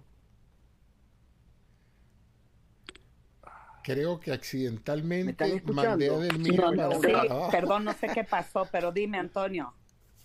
Fíjate, eh, para mí, yo me identifico con lo que dijeron los dos. Eh, hay dos químicas para mí. Eh, hay una química cultural que es la afinidad, que es lo que decía José Antonio que esa sí se puede averiguar eh, virtualmente, ¿verdad? Pero hay una química natural que no la controla uno. Y eso empieza por el olfato, aunque la gente no lo crea, más que por, por la vista. Y a, partir del olfato, a través del olfato, se fusionan los demás sentidos. Y yo voy a hacer una confesión aquí que todos aquí somos adultos. A mí me ha ocurrido, por ejemplo, con, los besos o con el sexo oral. Entonces, eh, aún siendo la pareja asiada, como la, sexia adecuada y todo, hay una química en, la saliva, en el olor, en el sabor de la piel, inclusive en el sabor de la vagina, que muchas veces, bueno, yo he tenido que terminar relaciones porque digo, bueno, a pesar de la limpieza, no logro compenetrarme. Y no es culpa de ella, y no, y no es una cuestión cultural, es algo natural. O sea, así como hay una atracción natural, hay un rechazo natural. Y no es culpa de, los, de, la, de ninguna de las dos personas. Y hay que hacerle caso a esa química natural. Entonces, siendo así, yo creo que el proceso debe ser al revés.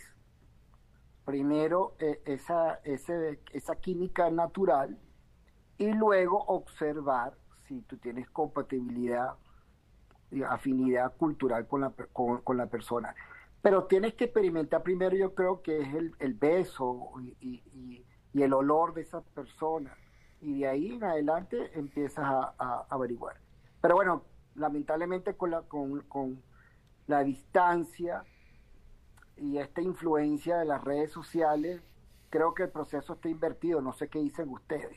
Y por eso viene el shock, inclusive emocional, después que tiene seis meses, como dice José Antonio, echándole pichón, ilusionado, eso se puede romper en segundo si te no te gusta el aliento, sin tener mal aliento, pero no te gusta el aliento. ¿Cómo hacemos? Fascinante, estoy de acuerdo contigo, perfectamente. Y esa es una de las razones por las cuales ha surgido la teoría esa de la feromona. Porque en casi en muchas especies de animales mamíferos, la hembra y los machos se atraen por los olores. a mí siempre me llamó la atención que en algunas relaciones que he tenido me han dicho, me gusta tu olor. Y, yo digo, pero es que no estoy usando ninguna colonia. Y me dice, no, es que mejor es cuando no uses ninguna colonia porque la colonia entorpece tu olor natural. Y yo no me lo huelo, yo, yo no puedo percibir ese olor, pero evidentemente la persona que se siente atraída eh, percibe esos olores y yo percibo los de ella, pero yo ella misma no, no, no puede diferenciar eso.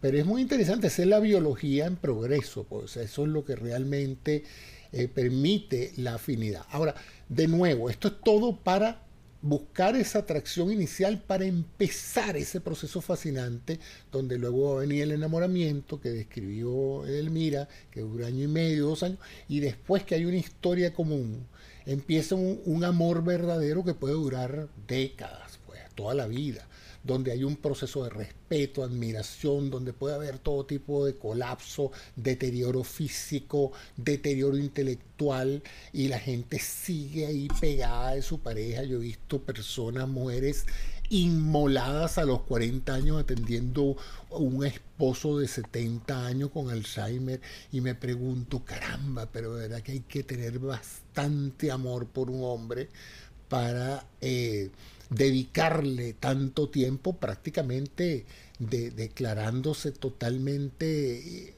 inaccesible. Y, cuando les he preguntado, pero tú no te parece que tú deberías, no sé, de alguna manera seguir atendiéndolo, pero rehacer tu vida emocional y, y, y sexual con un hombre más que no tenga Alzheimer, por lo menos y me han dicho cosas sorprendentes. Me han dicho, mira, yo, yo no podría estar con otro hombre que no fuera él. Y yo, pero es que ya no estás con él. No estoy con su recuerdo. Estoy con todos los momentos que hemos vivido juntos. Y ya yo no sé, siento que yo pueda estar como mujer con ningún otro hombre. Yo estaré con él hasta el final. Y yo, yo oye, esto sí es amor. ¿no? Y se puede dar de ambos lados entonces, y ese es el, verdadero amor, pero eso no se da de un día para otro, eso necesita una historia común, porque fíjense que ella no dijo, no, bueno, aquí yo estoy con él porque siento lo mismo que, sentí con él cuando me enamoró. No, no, no, eso no estamos hablando, ella está hablando de una colección de emociones, de historia común, de, de propósitos de riesgos que tomaron juntos y todo eso genera todo. Eh, una de las cosas que yo he notado en mi proceso de, de aceptación de una relación de pareja. Es lo que yo llamo ese momento wow. Y es, yo lo llamo así por darle un nombre, ¿no? que eh, uno empieza un trato con una mujer y sale y tiene sexo y parrandea y va para acá y va para allá y disfruta de la relación. Y hasta ese momento es netamente físico, excitante, excitante todo, ¿no? Y me pasó una vez porque una de ellas era médico. Y un día, eh, eh, teniendo como ocho o nueve meses ya juntos, me tocó acompañarla a un congreso médico y le tocó a ella dar la conferencia. Y el momento wow lo sentí yo cuando en la audiencia la vi dando una extraordinaria conferencia y fue en ese momento en que yo dije, yo quiero esta mujer para mí, esta va a ser mi mujer. Y fíjense que esto no era una cosa sexual, nada, fue un momento de total admiración y un momento donde mis sentimientos hacia ellos ya, ya no eran de atracción física o, cultural o lo que sea, era simplemente una una proyección de empatía hacia un gesto de eso. Y preguntándole a la gente sobre si han tenido esos episodios, me han dicho, José, igual. Yo estuve saliendo con ese tipo varios meses y tal, pero yo te puedo decir que eso pasó el día tal, tal, tal, a la hora tal. Él agarró, pasamos por un jardín, cogió una flor, me la dio y en ese momento, con ese gesto tan sencillo, yo dije, este es el hombre. Este es el hombre para la relación estable. Pues. Esto no es un amorío, esto no es un caprichito, esto no es un, amor de verano. Este es el hombre con el cual yo quiero formalizar una relación de pareja, sea matrimonio, sea concubinato, sea vamos a vivir juntos. Pero entonces, y siempre, las mujeres son muy buenas recordando el día, la fecha, la hora y cómo estabas tu vestido. Sí, bueno, eso en mis, en mis terrenos le llamamos sapio sexual y nos enamora, nos excita, nos mueve, me acerca únicamente por escucharte, por contemplarte, por admirarte y por percibirte y te hago totalmente visible en mi vida. Y la feromona eh, de la que tú preguntas, Antonio, eso, eso es real. En, hay, hay, hay lugares donde más se concentra la feromona y tiene que ver con los gimnasios, por ejemplo. Tú llegas a tomar una clase de gimnasio, eh, eh, me paro hacia el frente, entra el maestro y que lo primero, obviamente, eh, pasamos como un radar, no me gusta, su cuerpo no es agradable, no es lo mío, pero bueno, vamos a empezar a hacer el ejercicio y un, dos, tres, cuatro, empieza a aparecer el sudor, se empieza a percibir en el aroma y en el ambiente diferentes olores. Y en ese momento, cuando yo percibo la feromona del maestro o de mi compañero o de quien está levantando pesas, en ese instante la atracción es increíble. Por eso la actividad sexual dentro de los gimnasios es fuerte. Sin embargo, en lugares abiertos, en parques, en lugares públicos, no se percibe tanto porque el ambiente eh, se lleva los aromas. Pero, por ejemplo, en las, cuando, en, oye, nosotros somos de las generaciones de la discoteca, ¿no? Pero ahí eh, no se contempla tanto como tal y entre otras sustancias, pues su cerebro obviamente eh, transita en otras circunstancias. Sin embargo, cuando hay sudor, cuando hay secreción, y eh, en este caso la saliva, el beso es el termómetro erótico de una relación de pareja. Cuando tú contactas boca a boca con esa persona, no solamente eh, eh, estamos eh, transmitiendo muchos códigos de historia de nuestra vida, al mismo tiempo también de gusto, el paladar, porque se siente mucho en el paladar, en el paladar sientes la conexión de forma inmediata. Entonces, cuando llega a una pareja, eso que viene a terapia, y eso se los platico solamente a ustedes, no digan nada, por favor, pero cuando llega una pareja y dice, ya no tenemos deseo sexual o el apetito o la libido está ausente en nuestra vida íntima como pareja, aunque hemos construido una gran familia, muy buenos hijos. Entonces, mucho de lo que he intentado explicar a través de los años que tengo estudiando la sexualidad humana es que el deseo no tiene que ver necesariamente con un contacto sexual. El deseo tiene que ver con el deseo de vida, Entonces, la primer, eh, eh, la primer semana, les digo, vamos a ver si esto realmente vamos a eh, hacer ejercicios para ver no solamente el acercamiento, sino también podrán el deseo o el apetito sexual. La primera semana, lo primero que pido es la mirada. Obsérvense por lo menos 15 a 20 minutos sin tocarse. La gran mayoría no regresa después de la primera semana. Después les invito a que se toquen sin tocar genitales. Únicamente es contacto visual y aunado con el contacto corporal. Me nace, me gusta, me siento, me excita, me motiva, olfateo, te observo. Y el tercero, que es todavía crucial, necesito que haya un beso, pero un beso, beso, o sea, beso, lengua, saliva, mordisqueo, contacto, que hasta tu columna logres arquear con ese beso, cuando ni siquiera se observan.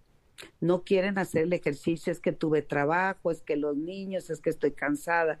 Y cuando te pido que lo beses es, ay, no, pues sí, no, no, no hay flojera. La pregunta para todos los que estamos aquí, ¿ustedes creen que esa pareja va a recuperar el deseo?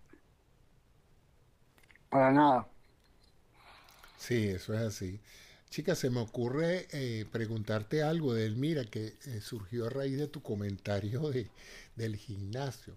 Tú sabes que en esta iconografía social en que vivimos aquí, ah, hay esos mitos de que la mujer que vive sola, con un marido aburrido que se va todos los días a trabajar, etcétera, etcétera. En, eso se ve en programas de televisión, en historias y hasta en películas. Tiene en, su, en sus infidelidades usualmente los, los escogidos son jardineros, plomeros, hombres que ah, eh, siempre imaginé que, que los escogían porque usualmente son hombres más jóvenes son más fuertes y tienen un aspecto más importante. Pero a raíz de lo que escuché, ¿no será que es que como trabajan vienen sudados? Y cuando llegan a esas casas y se ponen frente a la señora con esos olores del jardinero que tiene dos horas trabajando afuera o el plomero que tiene tres horas trabajando en el baño, eso la señora la vuelve loca en esos olores, esos olores. Bueno, sí tiene mucho que ver, pero más tiene que ver con el tiempo. Eh, cuando las parejas vamos perdiendo esa cercanía, y no me refiero en tiempo y en espacio, me refiero en calidad de observarte. Uno de los eh, de las cosas que me gusta es ver a los ojos. Para mí los ojos son el espejo del alma. Y si en tus ojos, en tus ojos, no veo el deseo o no me visibilizas ante ti, caramba, no hay mucho que hacer. Por lo tanto, estas mujeres que eh, por lo general es clase media hacia arriba, que es un segmento que tengo más de 17 años estudiando acá en, en mi país, en México.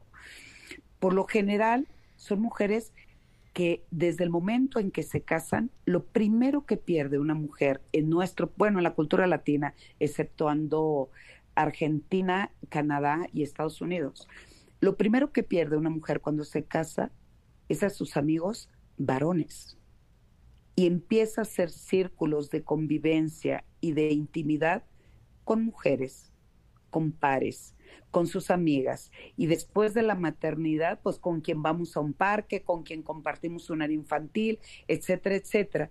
Y eso hace que mi tiempo en calidad y sentirme acompañada con una mirada, con el simple hecho, imagínense ustedes, van, eh, van a una reunión y tu pareja o quien desea que sea tu pareja, ¿qué es lo que hacemos la gran mayoría? Veamos y con la mirada le sonreímos. Y si hay un poco más de complicidad, con mis labios también les sonrío. Y si hay mayor complicidad, bueno, también con los otros labios le voy a súper sonreír y voy a intentar sacar carcajadas, ¿no? Pero pero em, eh, justo eh, estas mujeres lo que van perdiendo es la construcción de sus propias historias. Por lo tanto, la historia inmediata que tengo es alguien que me pone atención, es alguien que me observa al mismo tiempo que lo observo y en un lugar seguro, que es en mi casa, en mi gimnasio, en el jardín, en la alberca. Pero esa persona que está a mi lado me da algo que mi pareja yo no me da. Los buenos días, una plática y tal vez me sonría o me haga reír.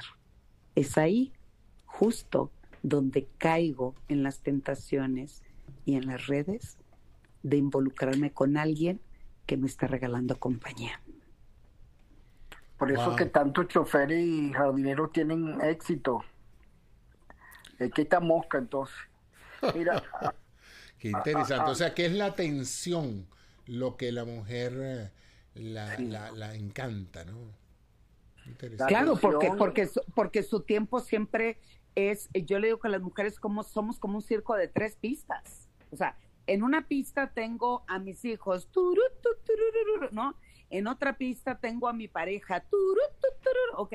En otra pista tengo tal vez mi trabajo o mis obligaciones, pero se les olvida construir y disfrutar su propio acto circense. Y me dedico a construir la vida de todos menos la mía. Por eso cuando se acerca alguien, quien sea, mi vecino, mi compadre, mi compañero o ese hombre que fue mi compañero de preparatoria que hoy se aparece en las redes y me dice, hola Edelmira, no has cambiado nada, sigues igual de bella. No, bueno, ahí, pao, caí rendida. Bueno, ya sé entonces. Bueno, qué interesante. Hay que, hay que eh, tomar nota de todo, de todas esas cosas para uno no caer por incauto. Mira, una pregunta, aquí elucubrando. La química es natural, ¿verdad? Ok. Olfato, los, sentidos. Pero existe una química creada, hablando de la sapiosexualidad, por ejemplo, o de la admiración que se refiere a José Antonio. ¿Existe esa química creada que me permite amar a la persona o es engañarme? No, sí es, sí es, yo creo que sí existe.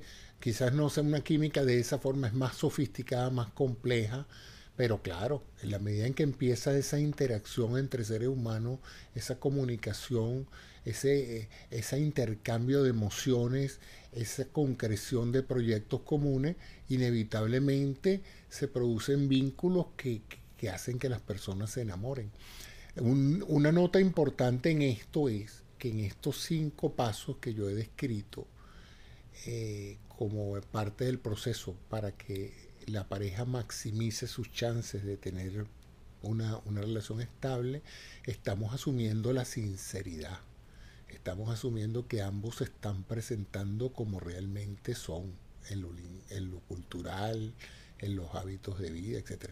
Porque recuerden que tenemos estafadores y estafadoras, es decir, personas que se mimetizan y se transforman en la persona que tú quieres amar. Y de ahí viene una psicopatología compleja de personas que son verdaderos predadores de otras. Eh, recuerdo un libro que leí sobre el psicópata narcisista. Un libro interesante se llama eh, Los hombres que odian a las mujeres y las mujeres que los aman. Y me impresionó porque yo no sabía que esa enfermedad existía y las características del comportamiento de estos individuos que se presentan como hombres o mujeres, pero más frecuentemente en hombres encantadores, sublimes, perfectos, enamoran a quien les dé la gana, son muy inteligentes, muy hábiles, se ganan a tu familia, se ganan a tus amigos, te conquistan como no tienes una idea, pero es que eso no son ellos ellos han transformado y han podido analizar tus necesidades y tu vacío. Bueno, Edelmira sabe más de eso que yo, así que le voy a decir, Edelmira, haz un comentario allí sobre la importancia de la detección precoz de impostores. Bueno, lo primero y también darle continuidad a la pregunta de Antonio, ¿qué pasa con la química? Efectivamente, la química está en la feromona. Sin embargo, ojo con esto, si naces con, con esa química, sin embargo, tu cerebro va a desarrollar de la vida una experiencia infinita de captar olores, colores, texturas y vamos guardando esa memoria olfativa en donde va caminando una chica por la calle, tú estás tomando café y en el momento en que le vas a dar el sorbo al café, pasa la chica, ni siquiera la observaste, ¿eh? pero en ese momento percibes el aroma, despiertas y dices, ah, claro, ese, ese aroma olía aquella chica que en la preparatoria fuimos como, ¿no? caminando hacia la playa. Por lo tanto, vamos haciendo esa historia y vamos construyendo también a través de lo que voy conociendo una manera de poder eh, este, estar y decidir compartir con esa persona. Y cuando hablamos de qué pasa con los que vamos descubriendo y que no captamos en realidad ese nivel de toxicidad de quien puede ser un depredador o una depredadora, es que también en México tenemos un dicho, no sé si eso sucede también en Latinoamérica, es muy característico sobre todo en las mujeres. Una mujer necesitada de pareja, una mujer eh, que esté en la búsqueda constante de quererse casar, comprometerse, tener hijos de inmediato, decimos, esa mujer trae el vestido de novia cargando en la cajuela.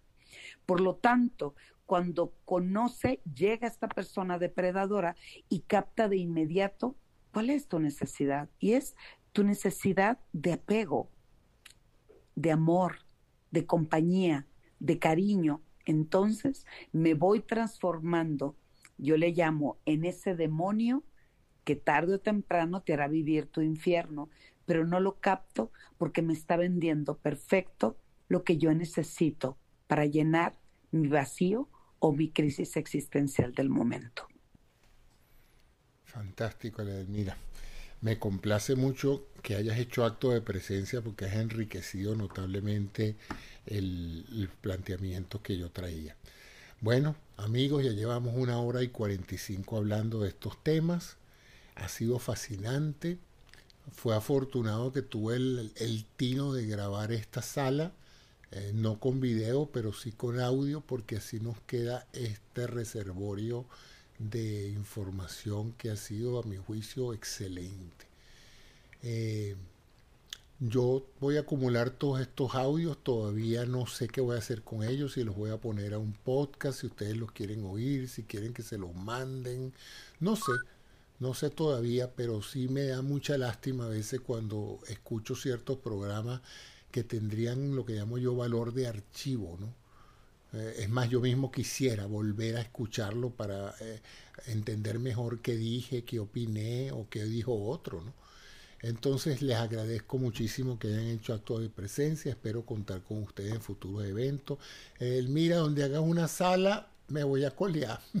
Porque por favor, por favor.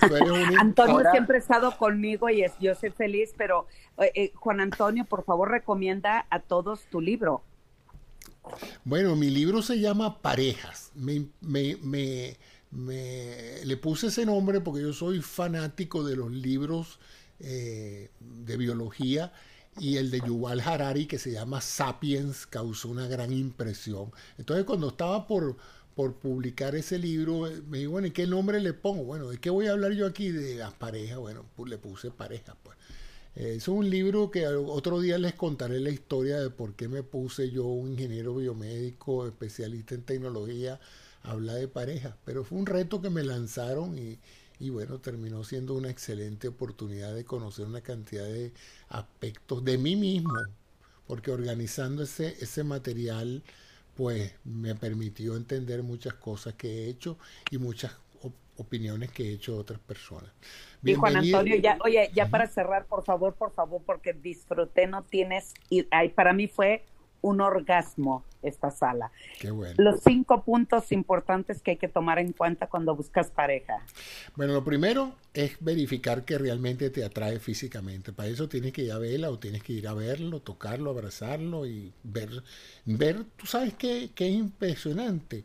No tanto la, la imagen, sino el movimiento Una vez una mujer me le digo yo, pero ¿no te parece que yo estoy un poco gordo? No, pero me gusta cómo te mueves. O sea que a veces es mucho más importante que, la, que las curvas de una mujer, la manera en que la mujer se mueve. Ahí les dejo ese dato que averigüé entrevistando a mucha gente sobre físicamente qué es lo que más atrae. Está determinado por estudios de, resonancia magnética funcional que las hormonas se alborotan más ante el movimiento que ante una foto estática. Bueno, entonces la primera etapa es la aceptación visual. La segunda, la lingüístico-cultural. Digo lingüístico por la habilidad ahora de, entrar en contacto con personas que no hablan nuestro idioma, de comunicarnos. Hay idiomas que no son cómodos y otros que no son incómodos. Y eso afecta a la relación de pareja. Aunque a ti te parezca que el hombre o la mujer son maravillosos, tarde o temprano la carga del idioma va a representar una incomodidad y eso va a reducir las probabilidades de éxito de la relación. Y luego hay que irse a la cama rapidito empezar a salir cuanto... Esa es mi recomendación. Las amigas me dicen, bueno, pero entonces tú estás diciendo que me voy a acostar con todo el mundo. No, yo no he dicho eso. Te vas a acostar con quien tú quieras, pero trata de hacerlo temprano en la relación y no después que tengas dos años de amores, porque para ese momento, si hay algún inconveniente en la esfera sexual, tú vas a estar metida hasta el cuello en esa relación. La cuarta es explorar la aceptación de tu entorno de la pareja, la parte social, la compatibilidad social, la, se la presentas a tu amigo, ves la recepción que ellos hacen, el, el rapport que establecen con tu pareja, se la llevas a tus padres, se la presentas a sus hijos, muy importante eso, para que la conozcan. Y, no para que la aprueben, no es que estés buscando necesariamente la aprobación de ellos, pero para ver, no solamente para ver si ellos la aceptan, para ver si tu pareja los acepta a ellos. Porque a lo mejor tu pareja está enamoradísima, tu, tu, tus padres la adoran, pero ella no soporta a tus padres. Entonces es un problema de compatibilidad del entorno social, ¿ok? Entonces, y la cuarta es, eh, la quinta ya, esa sería la cuarta, la quinta es la convivencia. Antes de firmar un papel, antes de hacer que ella cambie de empleo, que se mude a tu casa, traten de vivir juntos. Mi hija tuvo tres años viviendo con su novio antes de que se casó. Cuando me vino el muchacho a pedir la mano a mi hija, le dije, ya te la llevaste hace rato, pero lo importante es que yo me sentí mucho más cómodo sabiendo que mi hija iba a ser feliz con un tipo con quien tenía tres años, ya había tenido sus crisis, sus logros, sus progresos, etcétera, ya habían practicado el proceso de reparación de la relación, ya había sido bueno, el, proceso de control de daños se había eh, perfeccionado, o sea que sus chances de ser una pareja más estable son mayores que la gente que se casa sin velo, como dicen en Venezuela, ¿no? Eso es importantísimo. Esas son mis recomendaciones. Espero seguir teniendo reuniones aquí, tener mayor participación. Gracias, Delmira, de nuevo. Voy a dar la palabra a Ara, que tenía Ay, rato sí, por escuchando. Favor, por fin subió. Ara, Ara tenía rato escuchándonos y ahora o se despertó y estaba dormida o quiere terminar con su última palabra. Ara, cuéntanos, ¿qué tienes en la mente? No, José. José Antonio, de verdad estoy eh, muy agradecida contigo y con Edelmira por esta plática tan hermosa. Qué bruto. De verdad estoy impactada. Deberíamos de escuchar esta plática todos, todos, todos, todos. Para eso subí, para felicitarlos a los dos. Me encantan estas salas donde hay eh, valor en los contenidos y yo se los agradezco inmensamente por lo que me llevo. Muchas gracias. Muchas gracias, gracias Sara. Gracias, Sheila, Antonio, Paulina, Jorge y mi querido Juan Antonio como siempre, coincidir, igual que... Fíjate, tengo dos Antonios y los dos de Venezuela. Sí, bueno, yo soy José Antonio, no Juan Antonio. Les mando un fuerte abrazo pero, eh, y envíame este para hacerlo de los programas y eso, un mensajito sí, yo por mi Instagram y les doy mi teléfono con todo el amor del mundo. Antes de terminar, déjenme darles un dato jocoso. Muchas gracias a todos. Bye. Gracias, Ara. Déjenme hacerles una consulta sobre cuál es la Bye, mejor un hora. placer verte, Eldemira. ¿Cuál es la mejor Igualmente, Antonio, dicen que caminante no hay camino, se hace camino al andar y nos encontramos y nos seguiremos encontrando. Así Antes de que se vaya a, a, lo que se quedaron, quisiera consultarles cuál es la mejor hora para hacer este programa. Y déjenme explicarle por qué lo hice tan tarde un día viernes. Y fue porque en una sala donde pedí consulta sobre eso me dicen, ¿qué? ¿El programa es de pareja? Sí. ¿Tú quieres tener una asistencia masiva? Le digo, bueno, lo importante es que vaya alguien de alguna persona. Me dice, hazlo un viernes a las 11 de la noche, porque solo la gente que está buscando pareja está a las 11 de la noche dispuesta a salir a porque todo el que tiene pareja ya está con su pareja haciendo sus planes y no te va a prestar atención. Así que por eso fue que lo hice tan tarde, pero si ustedes creen que hay una mejor hora para hacer este programa recurrente, se les pido que me den su opinión. No, bueno, yo, yo te comento, Juan Antonio, eh, yo tuve mi sala con una excelente recepción y excelente es porque mantuve en promedio 55 personas, cuatro horas que duró mi sala. Es la única que he hecho y no sé si me aviente otra vez a hacerlo, pero eh, eh, te voy a hacer un comentario. El viernes siempre también es el día en que se plantean programas de mucho chacoteo, le decimos nosotros, o sea, de, de chupando y brincando, eh, cantando como si estuvieras en el bar. Entonces, mucho del público que habitualmente está muy atento, se va más hacia la diversión y el entretenimiento y el contacto. Entonces, los viernes eh, considero, porque después hice otra sala, y eh, el promedio fueron 19 personas en tres horas que duró la sala. Entonces, aquí lo importante, eh, y, coincido totalmente con Ara, es que mientras mantengas una línea de entretenimiento, de contenido y de fluidez y participación, no importa que sean cinco, que sean siete, que sean 50 personas, lo que importa es ir sembrando la confianza de quien quiere escucharte y compartir algo más con tus temas. Entonces, te lo garantizo, mientras tú tengas tus alas, yo voy a estar contigo porque si algo amo, como dice Ara, es estar con personas que les gusta escuchar, les gusta aportar y que no están pimponeando, como ustedes ya se dieron cuenta en Clubhouse. Hay personas que están pimponeando al mismo tiempo entran a una sala, van a otra, luego van a otra, eh, ganan likes o, seguidores aquí, luego se van al otro, luego se meten a la otra. Entonces, aquí lo más importante, lo mismo que en la búsqueda de relación de pareja, ¿qué buscas tú en Clubhouse? Y sobre eso, elige ahora y el día que tú quieras. Un tema de pareja definitivamente tiene que ser a las nueve de la noche y tal vez a las diez, porque nos da para desvelarnos más tiempo. Excelente, bueno, muchas gracias. ¿Y usted qué piensa, Antonio? Y Sheila, eh, ¿qué, qué hora? Bueno, yo estoy embelesado de hace, hace como más de un mes. Yo sigo a él de mira y pues, es súper exitosa. Si no has estado en una sala con ella, bueno, has escuchado la mitad del sonido. Muy buena, no, sí, ya aprecio. Y espero, espero que pronto veamos en YouTube una buena conversación de Delmira y yo hablando sobre el tema que ella quiera.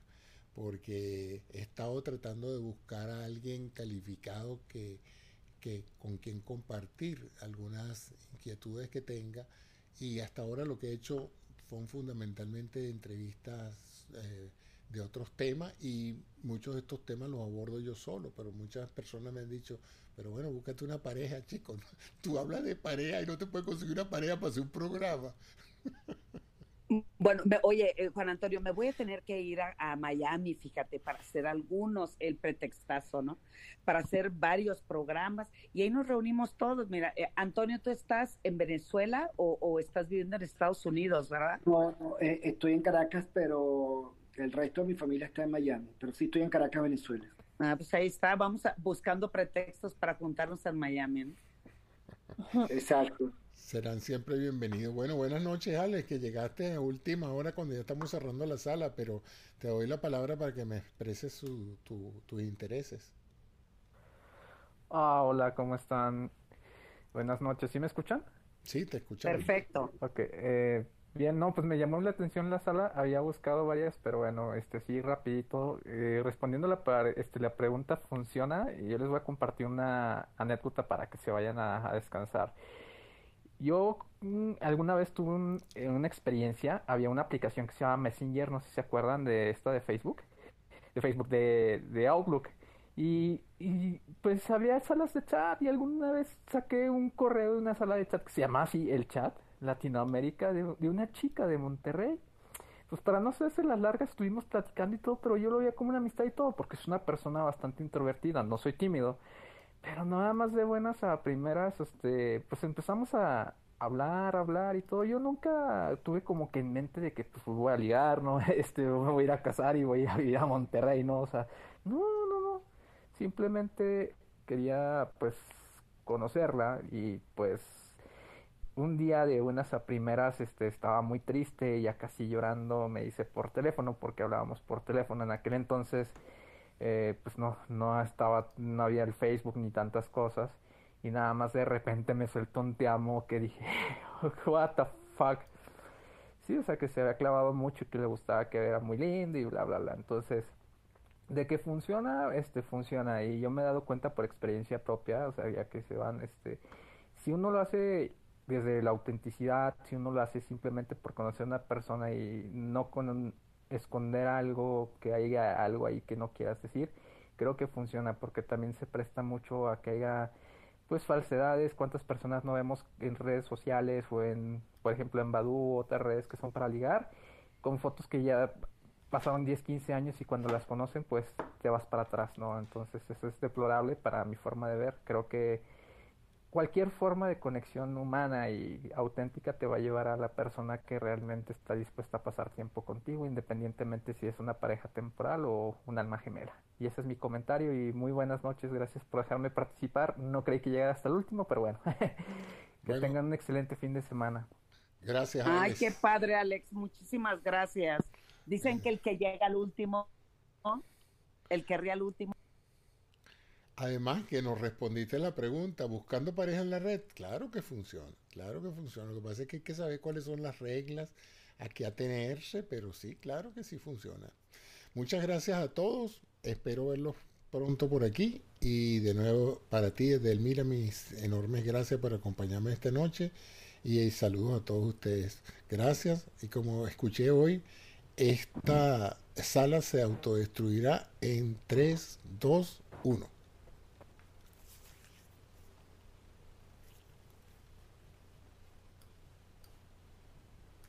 Salud y mucho más, medicina, tecnología y calidad de vida. Visita nuestro portal saludymuchomás.com donde encontrarás este y otros programas.